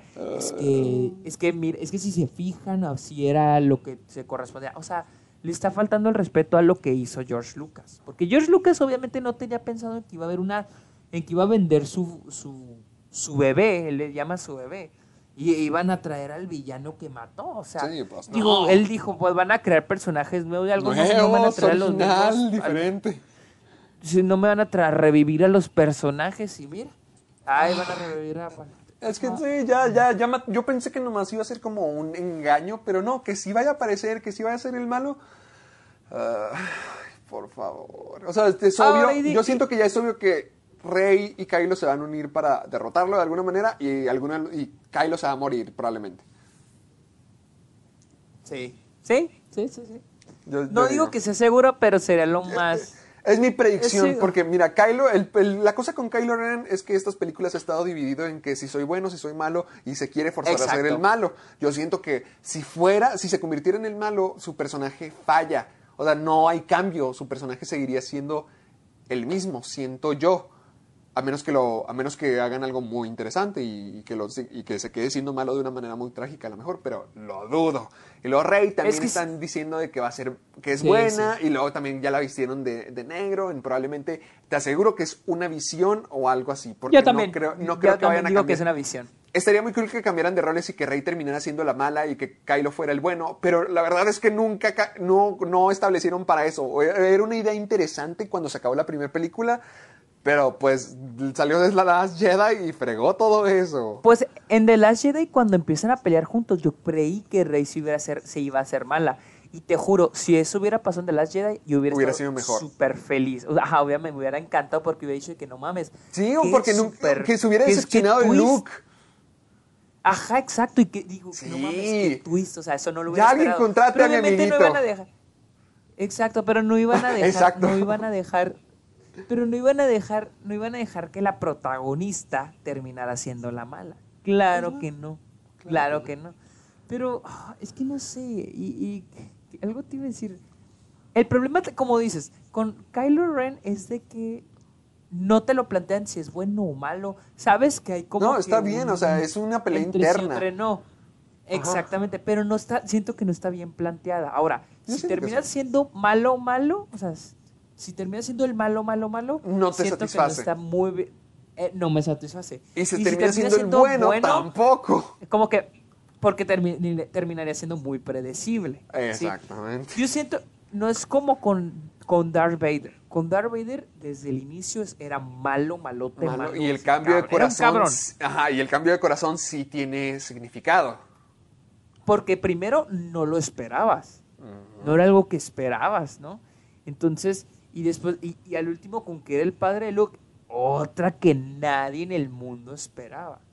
Entonces, ahorita yo siento que ya, muchas veces ya siento que incluso al, cuando escriben Star Wars lo hacen pensando en de que los fans van a hacer este, teorías y esas teorías van a hacer que los mismos fans les dé curiosidad que viene después, ¿me entiendes? Sí, Entonces yo siento que también es jugar un poco con las cabezas de los fans y de las personas que vamos y vemos la película para que tengamos ciertas expectativas y así. Entonces, pero sí, a mí sí se me hace como que J.J. Abrams ya le está, pues no inflando, pero ya se nota que le está comercializando un montón. Y sí me parece un poco de falta de respeto que se le Ajá, pase me que- parece un falta de que respeto. Palpat- este, e- este era el destino de Palpatine, este era aquí, es, aquí está el final, ahora sí, se va a decidir. Sí, sí, suena Nah. ton- suena Nah, una tontería. nah, sí, nah, sí, sí. nah. O sea, no era como que obviamente que iba a volver. No, claro que no. No era, no era la- el paso se la lógico sacaron de la manga. regreso. Se la sacaron de la Se la sacaron manga. de la se manga. la sacaron de la manga. Sí, es como que hoy, ¿qué, podemos, ¿qué más podemos hacer con esta cosa? Es lo mismo como cuando en solo sacaron a Darth Maul. Ex- Exacto, exacto. Y de hecho, mu- por ahí creo que creo que J.J. Abrams en una entrevista dijo que lo que tenía, lo que va a aparecer en The Rise of Skywalker no era lo que se había planeado desde el inicio, porque pues lo que se tenía planeado desde el inicio pues ya no pudo seguir. ¿Qué era? tuvo- Lo de los papás de Rey. No, no, no, es que él no lo menciona, él no, no lo menciona, pero las ideas que se tenían desde el inicio, desde la primera película para acabar la trilogía, Ajá. pues se fue arruinaron con The Last Jedi, porque The Last Jedi no le Hiring for your small business? If you're not looking for professionals on LinkedIn, you're looking in the wrong place. That's like looking for your car keys in a fish tank. LinkedIn helps you hire professionals you can't find anywhere else, even those who aren't actively searching for a new job but might be open to the perfect role. In a given month, over 70% of LinkedIn users don't even visit other leading job sites. So start looking in the right place. With LinkedIn, you can hire professionals like a professional. Post your free job on linkedin.com/people slash people today. les dio seguimiento a lo que se Pues tenía que no, planteado. no sé cómo, y no sé cómo lo Pero, pues, permitieron. Pues es que, es que es culpa de la productora, o sea, es que imagínate, en Marvel, Kevin Feige es el que se encarga de que todo en Marvel se tenga seguimiento, de que lo que se tenga planteado tenga Kennedy, ¿que no? seguimiento. Sí, es Caitlyn Kennedy, pero, pero pues aquí a Pero mi pues, hija no, no, no, le salió. pues- salió bien, pero bien salió peleada con Phil Lord y Christopher Miller. Christopher Miller. Y mira qué hicieron ellos, Spider-Verse. Spider-Verse. ¿Qué hacen Está- ellos? Pulp ahí están contentos en su ahí están en su casa con sus Óscares por película animada. Ah, pero bueno, eh, ya cuánto falta? ¿Cuánto falta un mes, menos de un mes para Star Wars, el final de la saga Skywalker, le No, pues, ¿de cuál, un mes? Faltan como 19 días más o menos, amiguito. Por eso menos menos de un Ah, no, mes. sí, pues sí, mucho, mucho menos de un mes. Pero sí, aquí vamos. Ah, sí es cierto, mucho menos. Sí, 19 amiguito, wow. sí, sí, sí, sí, sí. Pero bueno, ¿qué tal? Una pregunta más. Ok, dímela. Va. Esa es de Sofía A- AD, que es Sofía Aguirre. Ajá. Si pudieran interpretar al persona, el personaje femenino de cualquier Ah. película, ¿cuál sería y por qué? Yo tengo mi respuesta. quién vas a decir? Cállese. ¿Quién? ¿Yo la digo primero o tú primero? Yo no sé, yo no, yo no sé. O sea, yo sé a quién vas a decir tú, creo. A ver, creo, ¿quién? Pero no ¿Quién? sé. Dígalo. ¿A Mia, Mia Wallace? sí. ¡Sí! ¡Qué predecible! ¡Cállese! ¡Cállese! Como si tú tuvieras uno mejor. Ay, ¿qué te cae mal mi aguadas o qué? No, no, no, no, no. es de mis personajes nada, favoritos. nada, pero- Es de mis pues, Oye, es de mis personajes favoritos de todos los tiempos. Púdrete. Púdrete. Pues sí. Ay, ¡Qué No, no, o predecible! sea, O sea, pues mi ma- o sea, dije, ah, veas a quién va a decir este men. Pues sí, la amo. Es de mis personajes favoritos de todos los tiempos. Y es la mejor. Y, sí. pero, a ver, ¿por qué, por qué le interpretarías Es que a se, ella? se me ¿Por hace un personaje. Es que es uno de mis personajes favoritos de todos los tiempos porque se me hace un personaje tan cool. Igual que diría lo mismo con John Travolta en esa película. Se me hace tan icónico, se me hace tan. Se me hace que Mia Wallace es mi personaje favorito del mundo del cine eh, femenina. Y me encanta, se me hace tan cool, se me hace tan interesante, se me hace tan extrema, misteriosa, divertida, graciosa. Me gusta, me gusta demasiado el personaje. Y Uma Thurman lo hace a la perfección. Y si me tocara ser una mujer, de hecho iba a ser, iba a ser esta Mia Wallace o Beatrix Kido. Bellatrix Kido. Sí, ya sabía. Cállese. Bueno, de- es que yo la consideré, yo la consideré Ah, es que- para, es- yo es les estaba son personajes fantásticos, son personajes que siempre son los más fuertes y los más inteligentes del cuarto, pero eso no evita que se metan en unos problemones legendarios y gigantescos. Por eso me encanta. Sí, sí, sí, exacto. Yo no sé por qué, pero creo que a McGonagall. A la Ah, profesora ya, Maggie McGonagall. Smith, tu crush. A Maggie Smith. No es mi crush, ella no. güey, Me da cosita, es que la veo como mi abuelita, güey, no mames. Porque, ¿a ¿Sabes poco también a quién? McGonagall? ¿Por- ¿A quién? También creo que a Furiosa de Mad Max. Ah, uh, uh, sí, También, sí. eh, eh, Oye, qué cam- oye, qué-. Qué cambio, ¿no? Luego Y Furiosa. luego Furiosa, ¿no? Pues mira, ¿qué dirá de ti, mugre tipo zafado? Sí, creo que ellas dos. Ellas Pero dos ¿por qué McGonagall? sí, ¿Por qué ellas- McGonagall? Entiendo Furiosa, pero ¿por qué McGonagall? No sé, siento que me gusta ese me gusta la profesora McGonagall porque como que siento que hay mucha sabiduría, pero tampoco te la ponen como que el personaje de que ah, la sabia, ¿me entiendes? Ajá. Y siento que es como que siento que es muy chill, o sea, es muy a toda madre. No, no, Entonces, que a- a mí- siempre, a siempre mí- le está tirando basura a los a Potter y a la banda. Claro, eh, no, es lo que, o sea, lo que me gusta de ella es que siento como que es como una madre. Sí, o sea, es estricta, pero lo hace todo con la intención de ayudar. Pero, eh, ajá, o sea, siento que hay un cariño como de, de madre hacia, hacia Harry. Sí, o sea, sí, sí. porque, si- porque si te pones, si te pones a pensar, Harry no tiene un, un este una Un- figura una figura, materna. ándale. ujú, ujú. Entonces siento que Macdo- Pues la mamá, la mamá de Ron un poquito, pero la figura materna así como que más profesional, supongo que sí. Pues hasta Sí, ella lo, fue a entregar, día- ¿que no? Exactamente, o sea, o sea, lo- lo- o sea, la mamá de Ron está Molly, pues al final del día sigue siendo la mamá de Ron y de los Sí. otros cabrones, ¿no? Y McGonagall está, pues básicamente todo el año, porque ellos están todo el año en Hogwarts. Sí, es como, la, una- como Mano- McGonagall es como la madre que no decides tener y, y la señora Weasley es como la mamá cool que desearías que fuera tu mamá.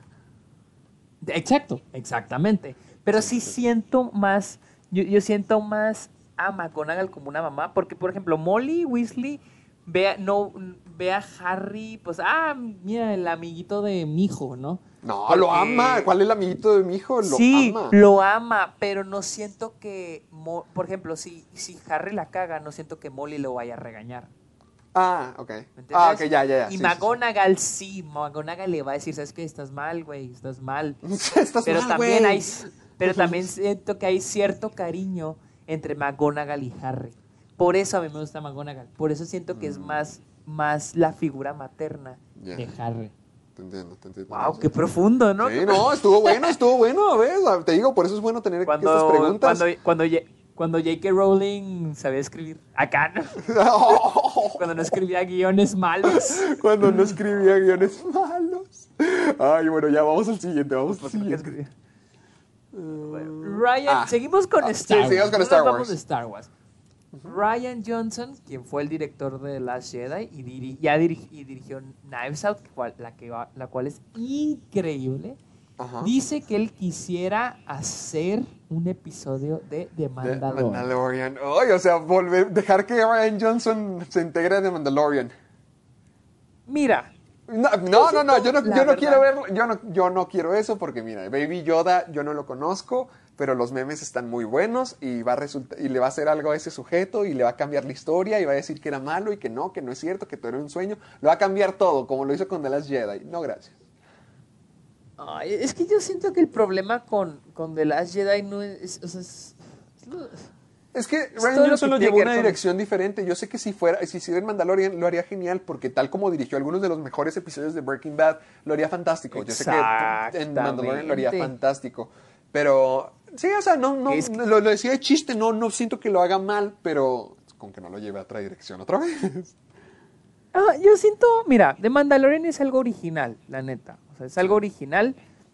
Yo no le vería nada de malo. Pero yo siento que ahorita prefiero, la neta prefiero que dirija más cosas como Knives Out. Knives Out Ah.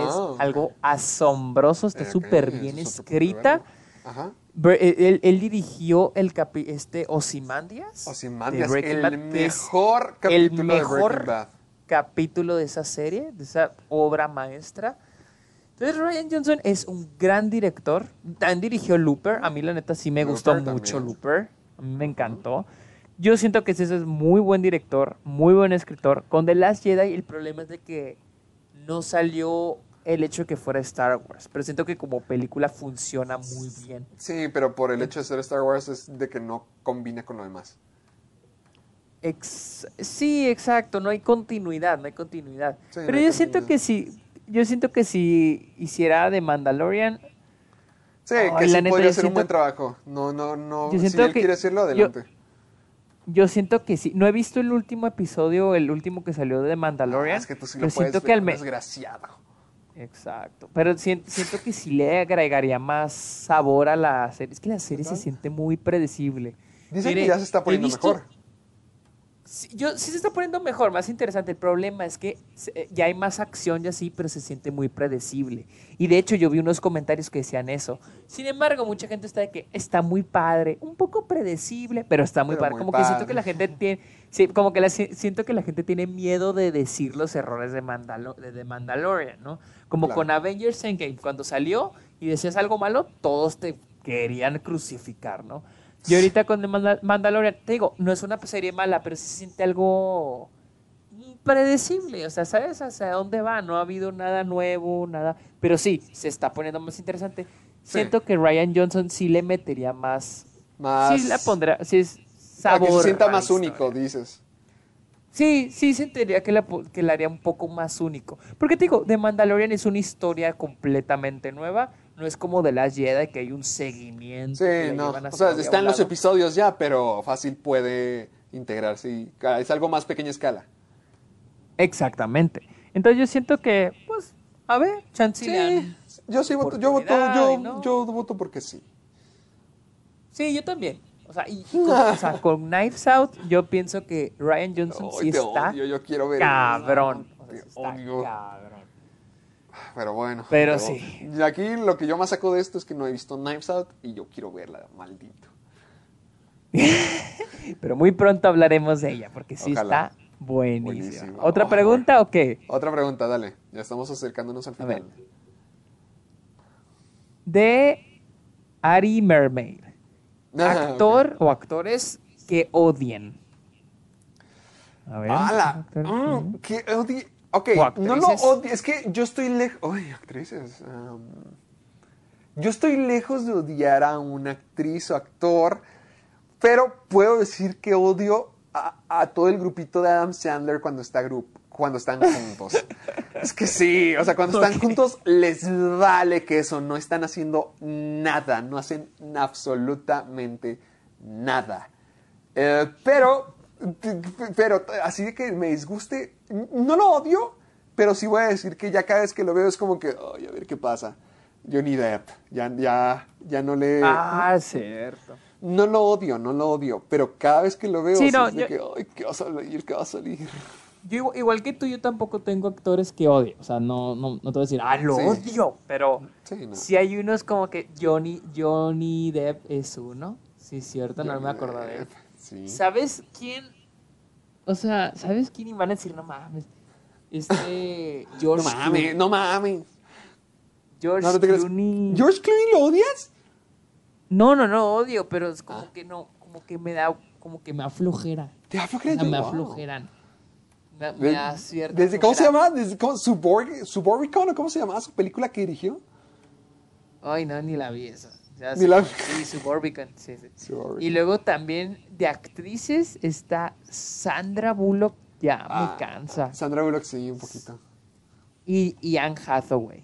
¡No! Últimamente Anne Hathaway. ¡Cállate! Sí. ¡Cállate! ¿Cómo puedes Ah. decir eso? Cállate, cállate, cállate. Límpiate la boca. ¿Cómo puedes decir eso de Nuestra Señora? No, como, como que últimamente Anne Hathaway ya me está... ¿Por qué? No he hecho nada malo, Ana Haraway.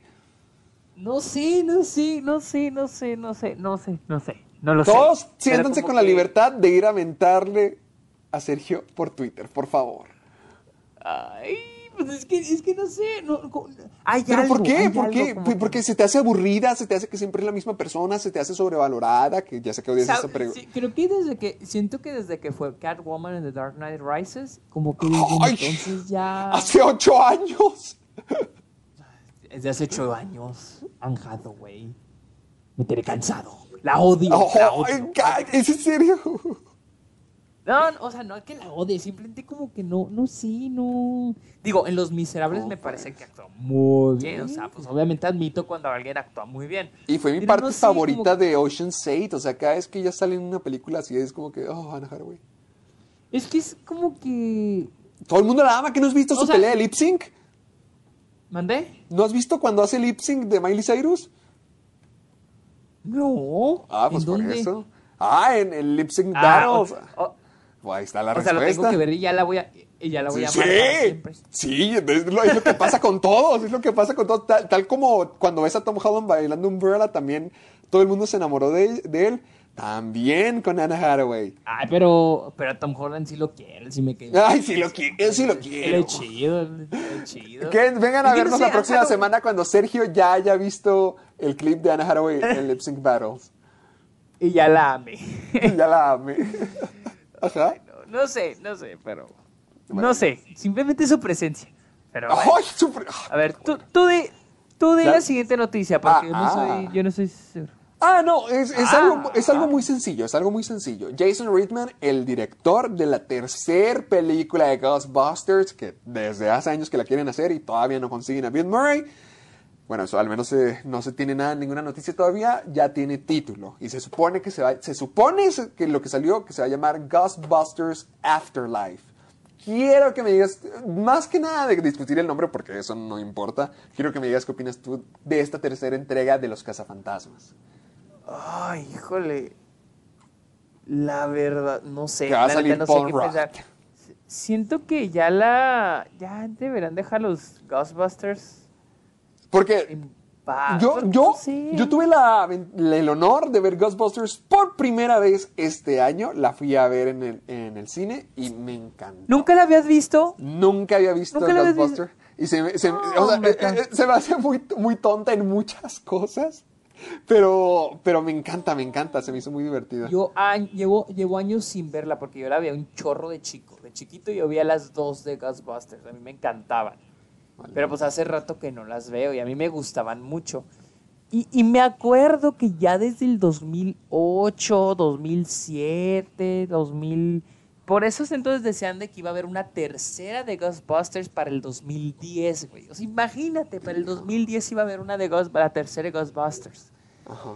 Y después pues no hubo nada y luego pues pasaron los años y lo creo que en el 2015 fue cuando sacaron la de las las Last Ghostbusters con Melissa McCarthy y toda la bola y, y Pero- ahora quieren sacar ahora hace una tercera pero es que Es yo que no yo, yo pues, sabes porque sí le tengo, eh, le tengo esperanza porque la dirige Jason Reitman. Y mira, Jason Reitman hizo Thank You for Smoking, que es una película donde sale Aaron Eckhart acerca, creo que está así como, es de acerca de fumar y cómo él está de acuerdo y es un político y quiere que esté permitido y está súper cool, es, es un- como que una sátira política muy padre. También dirigió Juno. Juno es un clasicote. Mm, ok, ok, sí, sí, y, sí, sí, sí. y- y luego, esta te va a gustar. Dirigió Tully. Uh, ok, ¿Ves? ok. O sea, el sujeto. Pero, ay. Sí, sí, sí, sí. ¿Cuál fue la primera que mencionaste? Eh, Thank You for Smoking. Es una película Es- donde pero sale Aaron Eckhart. Siento- sí, sí, sí sé cuál es, sí sé cuál es. Siento como que las, esas tres tienen hacia algo, o sea, como que un parecido, pero con Ghostbusters no sé. O sea, no, no Digo, pero mira, también dirigió, ha dirigido más cosas. Dirigió una que se llama Young Adults, donde también sale Charlize Theron y también está muy padre al parecer. Es- tiene buenas críticas. Se, eh, hizo Labor Day. Ay, no sé si Labor Day está bueno o no. Creo que eso fue una de las peores películas de, de cuando salió. A ver. eh. Bueno, pero, pero sí tiene, pero Sí, sí, efectivamente tiene... estuvo mal. o sea, tiene buenas Pero- películas, tiene, buenas, tiene Sí. muy buenas películas.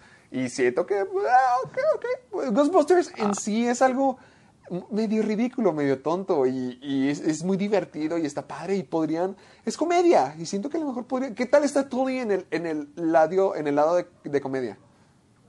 Ah, pues o sea, Tulis es muy buena, es muy Ahí buena. está, ahí está. Bueno, buen punto, buen punto.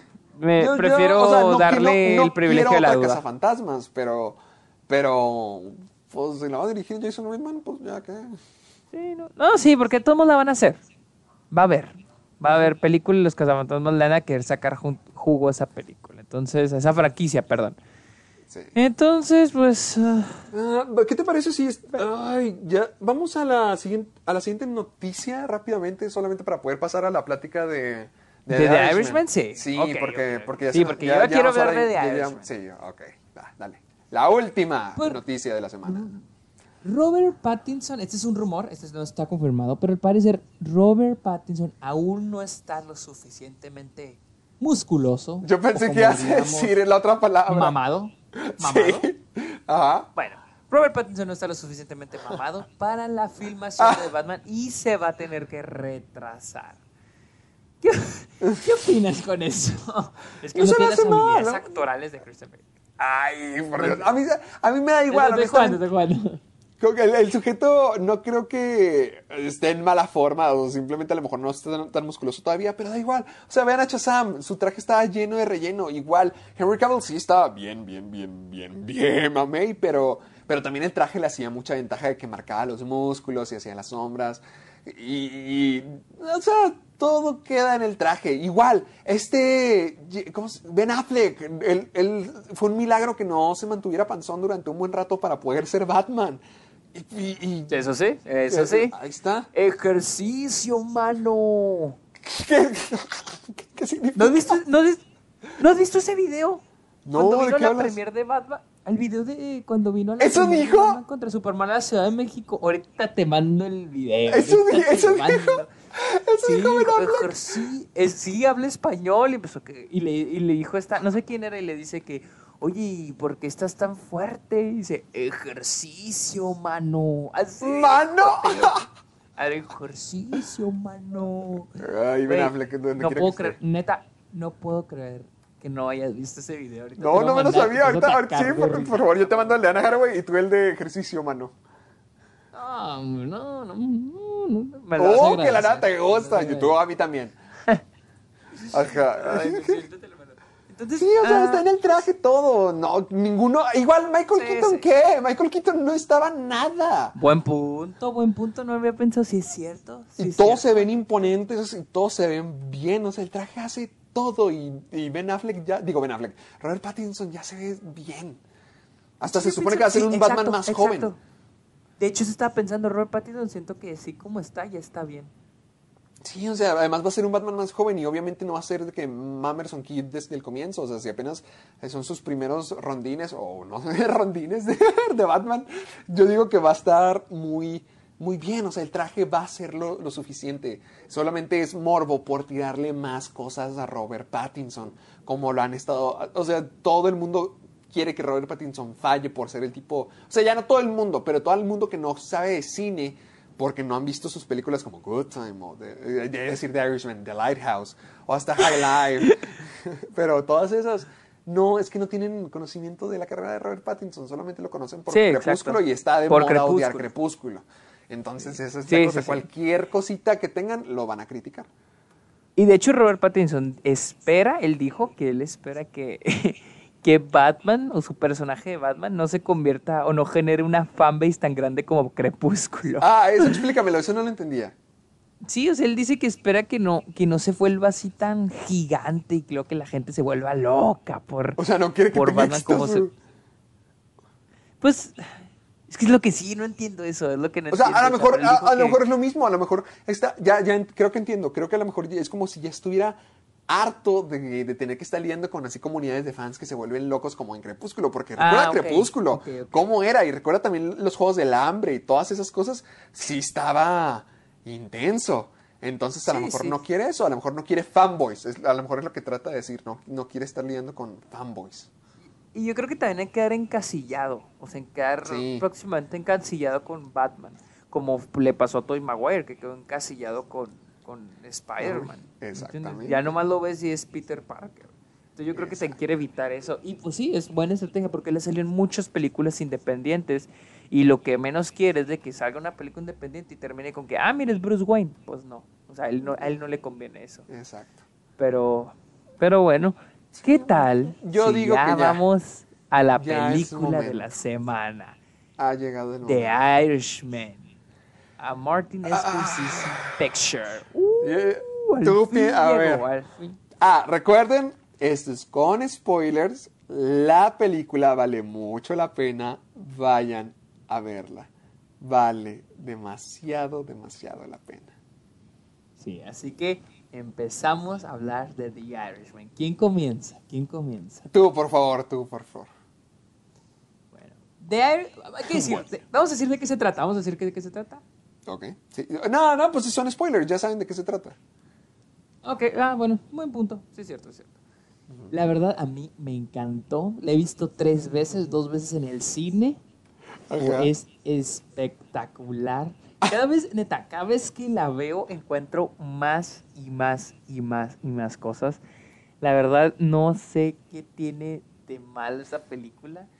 Todo está bien. No, no la tiene nada de dirección, malo. es, la Está dirección es excelente. O sea, la dirección es excelente. Martin Scorsese, como siempre, no decepciona. No.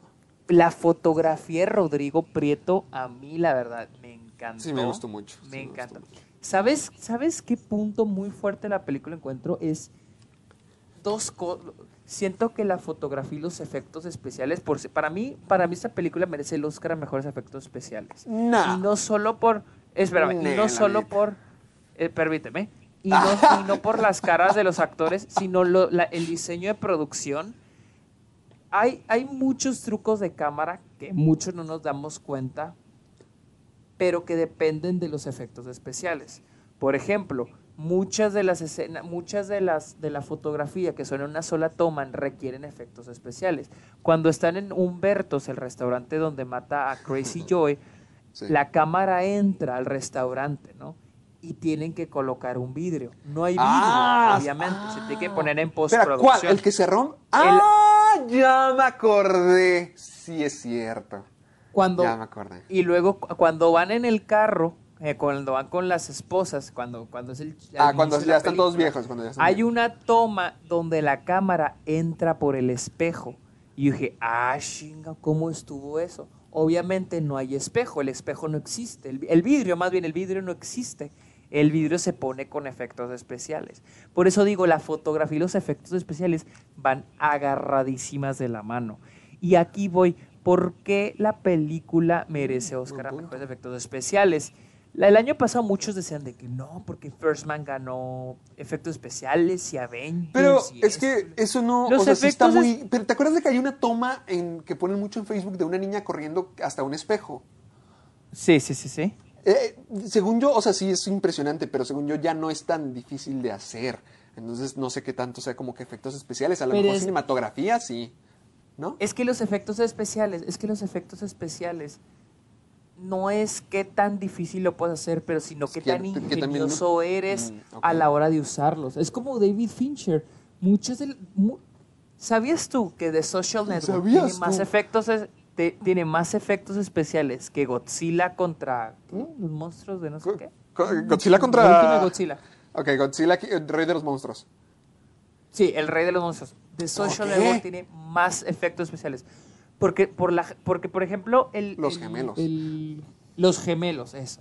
Los efectos especiales con los, los entornos. Porque David Fincher usa entornos, de efe- efectos especiales en entornos cabroncísimo.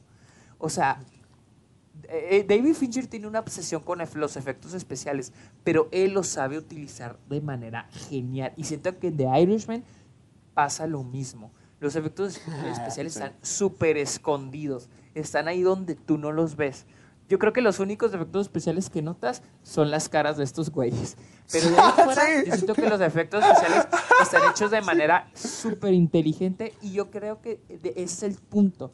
Con First Man hay efectos especiales en todos lados, pero todo se ve real, todo se ve muy real. ¿sí? Sí. ¿Cuál es el punto de tener explosiones y a Thanos y a todo? Pero sabes que son efectos especiales, ¿me entiendes?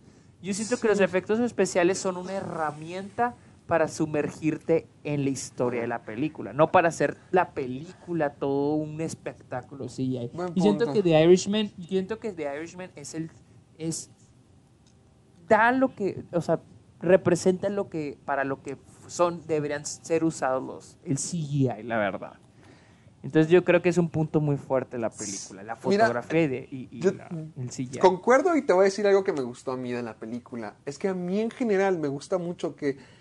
eh, Yo estaba pensando hace poquito, pues es otra película de mafiosos, pensando qué es lo malo de la película. Y dije, no, pues es otra película de mafiosos de Martin Scorsese.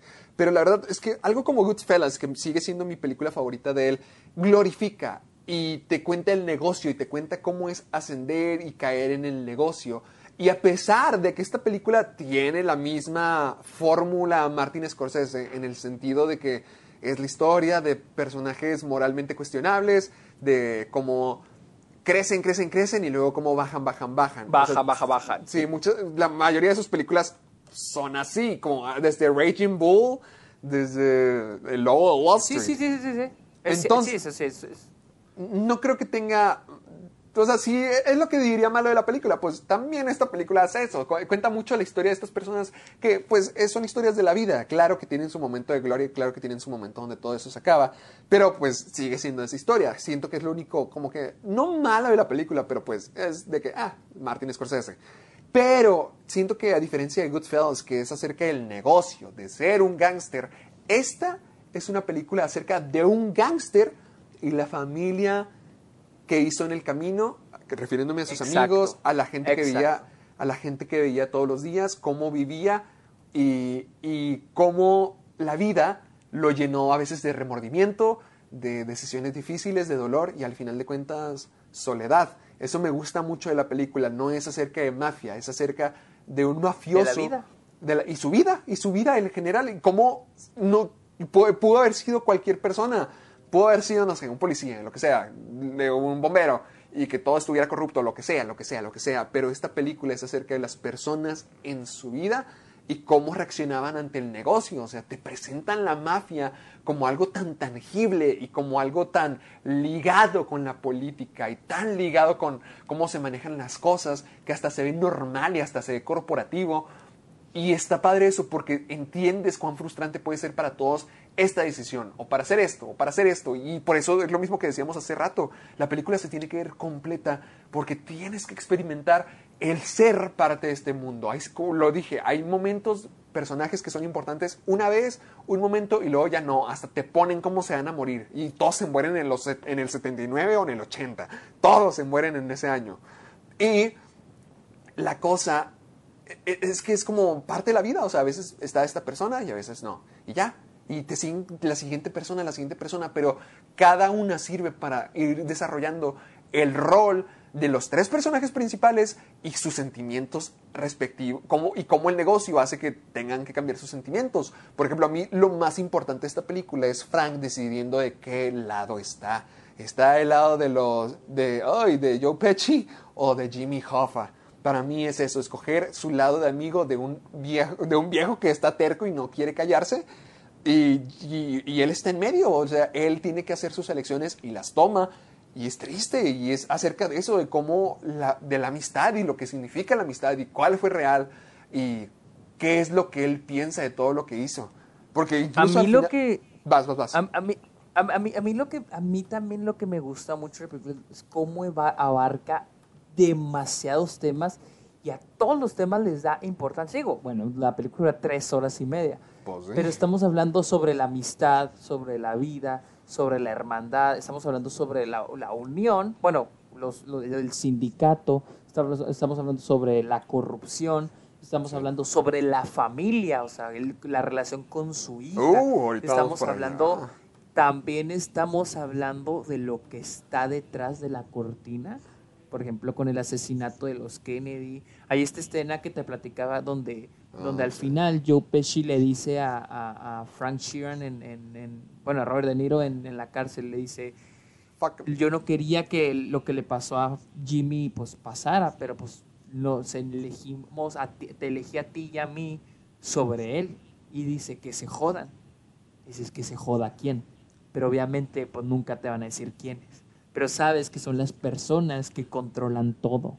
Y me gusta eso, que hay una, hay una interacción implícitamente al, sobre lo que está detrás de nosotros, lo que está arriba de nosotros y lo que controla todo. Porque también la película cubre el asesinato de Kennedy. Sí, cubre. Es que también los, familias Ken- de- los de- Kennedy están bien involucrados en esta película. O sea, sí te cuentan la historia de Frank y te cuentan todos sus sentimientos, pero también te cuentan, te dan razones para tener esos sentimientos y te cuentan cómo es el ambiente político de esa época, cómo funcionan los negocios y cuál era el rol de hasta figuras tan poderosas y las hacen más alcanzables como Bobby Kennedy o también el rol de John F. Kennedy.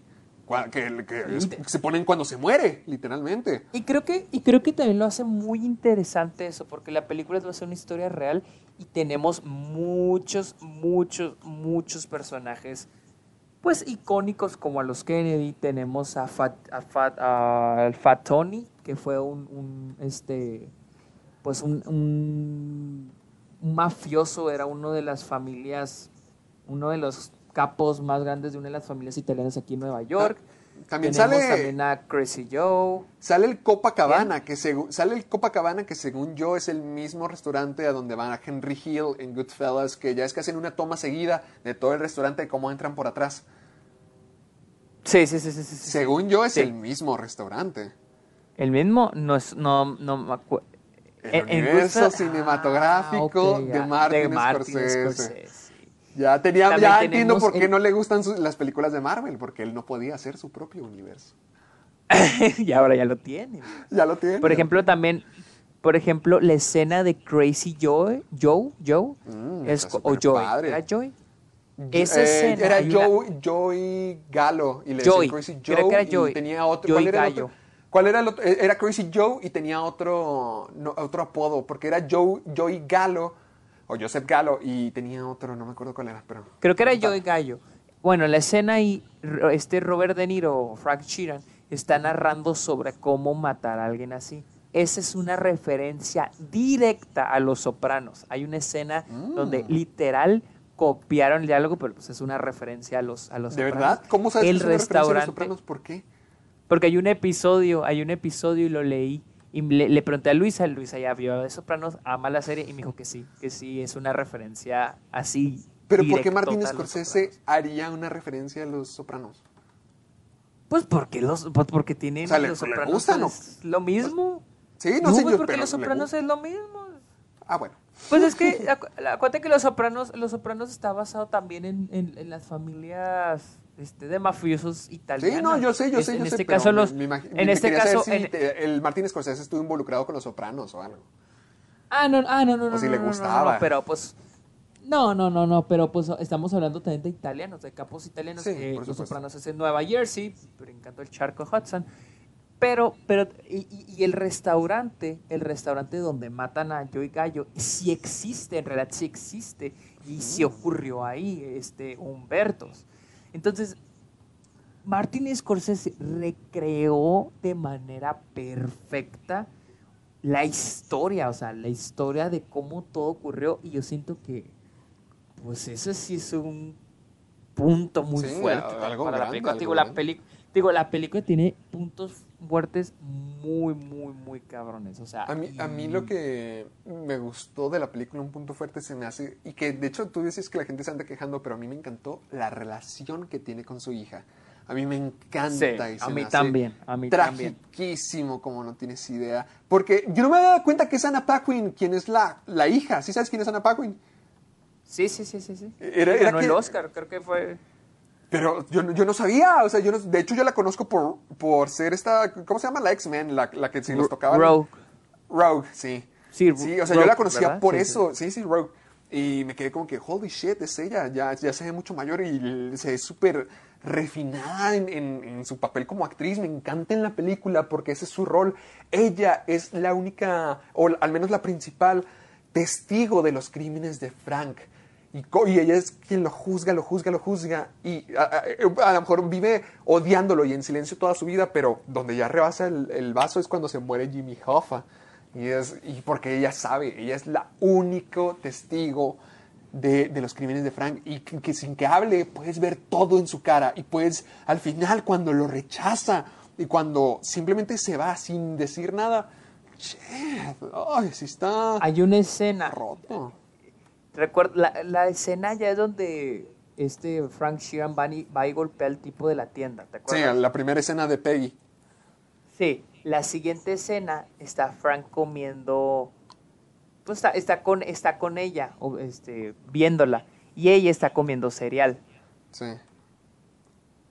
Cuando este güey mata a, a Joe- Joey Gallo, la siguiente escena se ve donde están poniendo la noticia y él está comiendo cereal y es donde ella llega con cara de como que qué pedo y lo está observando a él. Espera, ¿quién está comiendo cereal está- cuando ella o él cuando mata cuando el tipo de la tienda quién come cereal, él o ella? Ella, ella está comiendo cereal Ah. y él, él la observa a ella, ¿sí? Como Ajá. que a- algo leí que había un significado en eso. Y cuando este güey mata a Gallo, o Gallo, sí, este güey, Sí. Ella llega viendo la tele y dice, o sea, como con cara de qué pedo, porque ahí no dice ya nada, pero está este güey comiendo cereal bien tranquilo. Como que hay un significado en eso, algo similar como con ¿En lo que serio? veíamos al final de la película, cuando dice Robert De Niro Oh, le pide al oh, padre oh, que deje la eso, puerta explica- quiero, que, quiero que lo expliques para la gente que no lo haya pensado. Ok, al final de la escena, Oh. al final de la película, literal, al final de la película, Frank Sheeran le pide al padre que deje la puerta que Entreabierta. que entreabierta, ¿sí? Esta es una referencia, o es, sí, pues una referencia a cuando Frank dormía en el hotel con Jimmy Hoffa. No sé si se acuerdan, hay una parte donde están hablando y Jimmy, y Jimmy termina de hablar y se mete a su cuarto y deja la puerta entreabierta y apaga la luz. Lo mismo, yo para mí es un significado de cómo para Frank dejar la puerta abierta es como si del otro lado estuviera, Estuviera Jimmy. su amigo. Porque oh. para él Jimmy era su amigo. Oh. Jimmy era su amigo. Y estamos hablando de estamos Ah. hablando de que está pidiendo que deje la puerta entreabierta en su probablemente en su momento más vulnerable donde está solo. Pues es que ya está listo para morirse. dicen- Hasta, in- hasta incluso yo, yo siento que al final nomás se queda con los ojos cerrados y, y- y ya. Pero no, no es como que se muera. Yo digo que es como que está esperando la muerte porque le dicen, ya todos se fueron. O sea, ya el único que queda literalmente Sí. Es él. Exactamente. Está solo, Es él. está solo. Ya, ya lo único que quiere es estar del otro. Yo siento que lo único que está haciendo es esperando su muerte, esperando para poder estar del otro lado con Jimmy. Exactamente, exactamente. Para mí es, para mí es como que es ya él Oh, y su soledad, ¿me entiendes? Sí, ahora, es que es muy ahora eh, eh, es, es su soledad y también es, el- es el es el hecho de envejecer, es el hecho de la vida, porque una escena antes es la escena con la enfermera. ¿Sí? Ah, Jimmy sí, Hoffa sí. fue alguien, al- fue alguien súper famosísimo. Ahí lo dice, se alguien más grande que Elvis, tan poderoso como el presidente. Y la chava, la enfermera, no lo recuerda, no sabe quién es. Ese es el, ese es el peso de la historia. El pe- o sea, peso cuando del hab- no tiempo. de la historia de The Irishman, ah, exacto, el peso del tiempo, lo que está ya detrás de que tiene este Frank Sheeran. Entonces ya cuando acaba la película es cuando él ya, o sea, ya está, él está solo, está técnicamente solo. Yo siento que en esos últimos 45 minutos de la película es para eso, para plantearte, este personaje se está, Se está quedando, quedando solo. solo. Y te Sí, plantean, es, que, es que sí, fallecen si lo notas, cada vez salen mucho menos los personajes. Exactamente. Fallecen sus amigos, fallecen sus enemigos y hij- su, fallece su esposa y sus hijas ya no, ya no, Ya no lo quieren. estar con él. Él está solo, está completamente solo. Y él al ir, yo siento que él al ir a comprar su ca a ir por su caja, este, a, a planear sobre su funeral, yo siento que como que quiere aceptar la muerte, pero al mismo tiempo no quiere, porque es cuando él dice de que yo quiero que no quiero que me quemen porque quemarte es como que muy definitivo Ah, pero y quiero que me- y quiero que me metan en una en un edif- en una ¿cómo se llama? un mausoleo porque no quiero que me entierren porque si me entierran es como que muy definitivo al rato quitan la, la tierra y Y ya, ahí se o quedó. sea, para en realidad él como que acepta la muerte pero al mismo tiempo no la acepta él quiere seguir él quiere seguir pero sabe que va a morir Sí. entonces yo siento que el, el- el final es Es que a lo o sea, mejor es, está lleno, de- es que es un hombre lleno de arrepentimiento, según yo. Sí sí que sí A sí, lo mejor por eso sí, siento porque- que nunca está cómodo con la vida que tuvo. O sea, sí está satisfecho, pero al mismo tiempo se Exacto. arrepiente de tantas cosas. Exacto, o sea, yo siento que tenés el otro tema en la película es el arrepentimiento, porque ve, ve su vida y, y también es el hecho de la gente que está al lado de nosotros, porque su familia, si te fijas, su familia al último quedó de lado, o sea, no le dieron tanto enfoque, pero es que así es como pasa en la vida real, a veces te enfocas en mucho y, te- En en algo y te y te olvidas de tu familia, o sea, y, y le estás afectando, aunque no le estés haciendo caso, estás afectando a tu familia. Y es lo que pasó aquí, y es él cuando al final abre los ojos y se da cuenta de todo lo que, de cómo la cagó, de cómo... Ah, ah, ah, ayúdame a interpretar algo que me acabo de acordar. Porque creo que cuando está con el padre le pregunta que si se arrepiente o si se siente mal de algo. Y creo que él hace referencia a la llamada que tuvo con la esposa de Jimmy Hoffa, ¿verdad? Porque dice como algo así que alguien no, debe, alguien no debería de hacer esa llamada o alguien no debería de recibir esa llamada o alguien no o no debía algo así No hace sé, la Como un llamada hombre, como un hombre puede hacer una llamada así, algo así dice. y no creo que se refiera a la llamada de donde le dicen pintas casas Mm, siento que se refiere más a la llamada que le hizo a la esposa de Jimmy Hoffa porque velo es una escena de- un poquito difícil porque él ni siquiera sabe cómo poner las palabras él está batallando y, y dice De cosas hecho, a creo medias. que creo que esa escena, o sea, para mí esa escena está cabrón. O sea, yo siento que la actuación de Robert De Niro. De Robert De Niro, hijo de la fregada. Dios, o sea, en esa escena está de que, wow, la neta, wow. Sí, sí, sí. O sea, no es como que demuestre No, mucha neta- profundidad, pero sí, o sea, su forma de tartamudear, de sentirse mal.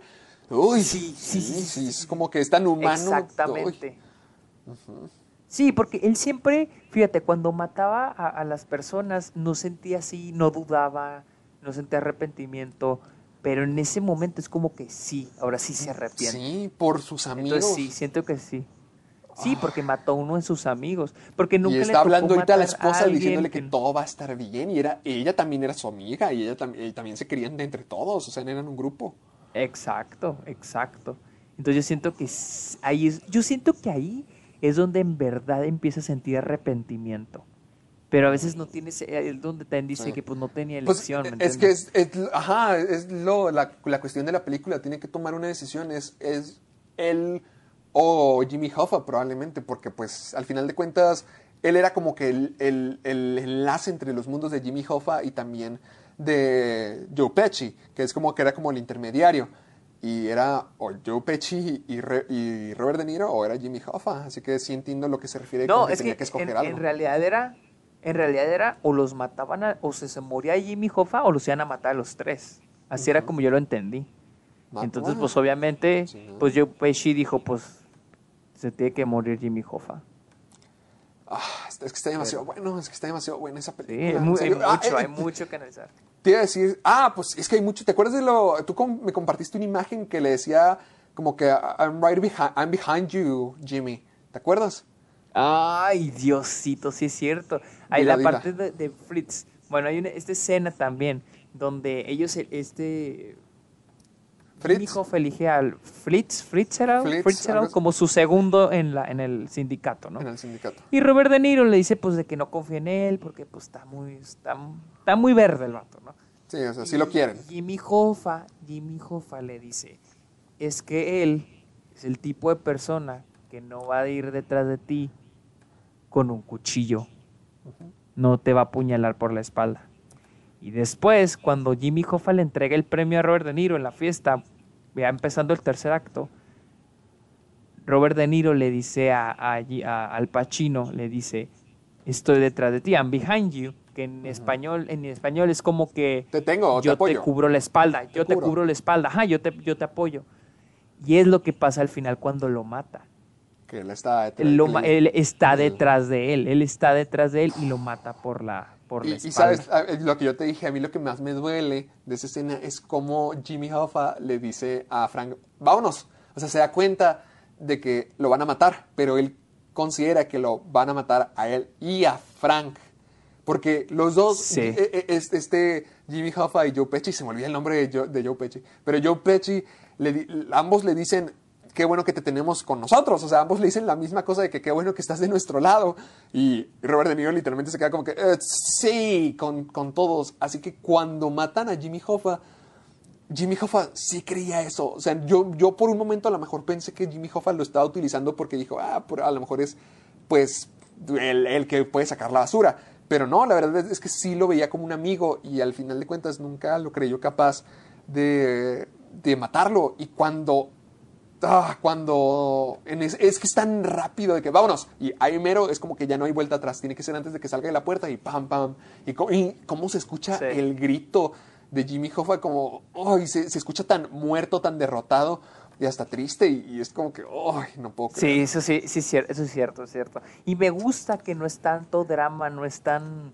es rápido es una escena solo para... Es rápido, es rápido. pasó y dejó la- el arma y adiós Sí. O sea, sí, O sea, sí es no es así que, de que esté enfrente el arma y luego empiecen a hablar de que me vas a y ve la sangre No, salir no, o sea, la él, lo, él lo mata así por la espalda y sí está durísimo, o sea, está muy crudo. O sea, mató a su amigo por la va. espalda. Sí. O sea, Sí, hay está- muchas cosas. es- es- esta película no crean que nomás es una película de, de ya mafiosos y ya no. Es que esta es una película de sentimientos. Sí, es una película muy. de las mejores películas del año, fácilmente. Pero es una película acerca de un hombre, la vida y las decisiones que tomó y cómo estas le regresaron. O sea, le tocó ser mafioso, pero esta es la vida que le tocó tener. Exactamente. Exactamente. Pero, Belleza de película. sí, la verdad, para mí merece. Yo siento que te, te decía, yo siento que va a estar compitiendo contra Parasite, la mejor película, va a estar entre esas dos. Ah, no sé, Mm. Sí, tal vez. cada vez la tal más, ¿eh? Sí, vez o sea, más y más y más. En Marriage Story tal vez haya competencia, pero siento que estar entre Irishman y, y- El único pero que trae de Irishman es de que es de Netflix. Entonces, Ah, sí es cierto. ¿Crees que, crees que mira, pero crees que Irishman sea la película que ya se pueda llevar el Oscar finalmente para Netflix? Yo digo que no y que a lo mejor prefieren darle el premio a Parasite. híjole, es que, eh, es que el problema es que Parasite es extranjera. Si a Roma pero no se también la Roma. Pero, pero por Sí, eso, pero o sea, Roma ¿qué opciones, pero el pro- ¿qué opciones tienen pero ahorita? sería hacer Sí, otro que- Green Book. Sí, nomás que el pedito de con Roma es de que Roma era de Netflix y era extranjera. o sea, traía las dos. Entonces, uh, que la no sé, no sé la verdad. No. Tendríamos que ver los primeros premios. Porque Híjole, otra, otra que podría estar es The Farewell, que me habían dicho, y tal vez.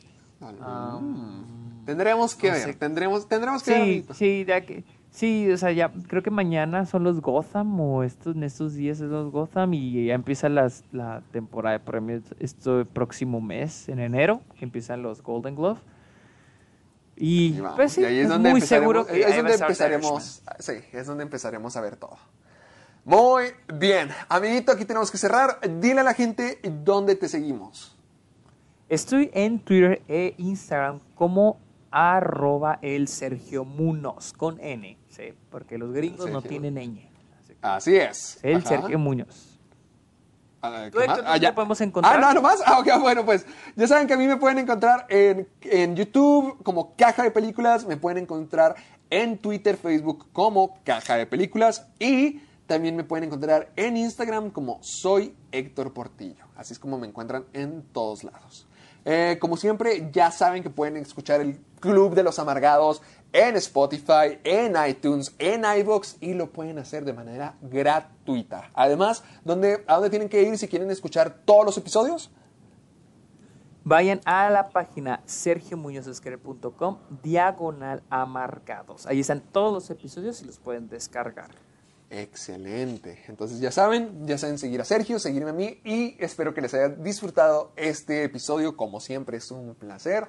Eh, ¿Algo que se me olvide, amiguito? No, yo creo que es todo. La es todo. bendición a todos. Perfecto. Ya, ah, ya saben que compartan, compartan el, ya saben, en historias de Instagram o en Twitter o en Facebook con el hashtag Soy Amargado. Sergio y yo Ah, siempre cierto. estamos retuiteando todo lo que tiene Soy Amargado y siempre lo hacemos sin importar si es el estreno del programa o ya días después. Siempre lo estamos haciendo y tómense la libertad de que para que los retuitemos tengan que usen el hashtag Soy Amargado. Así que ya saben, los esperamos para poder compartirlos y muchísimas gracias. Nos vemos la próxima semana. Bye.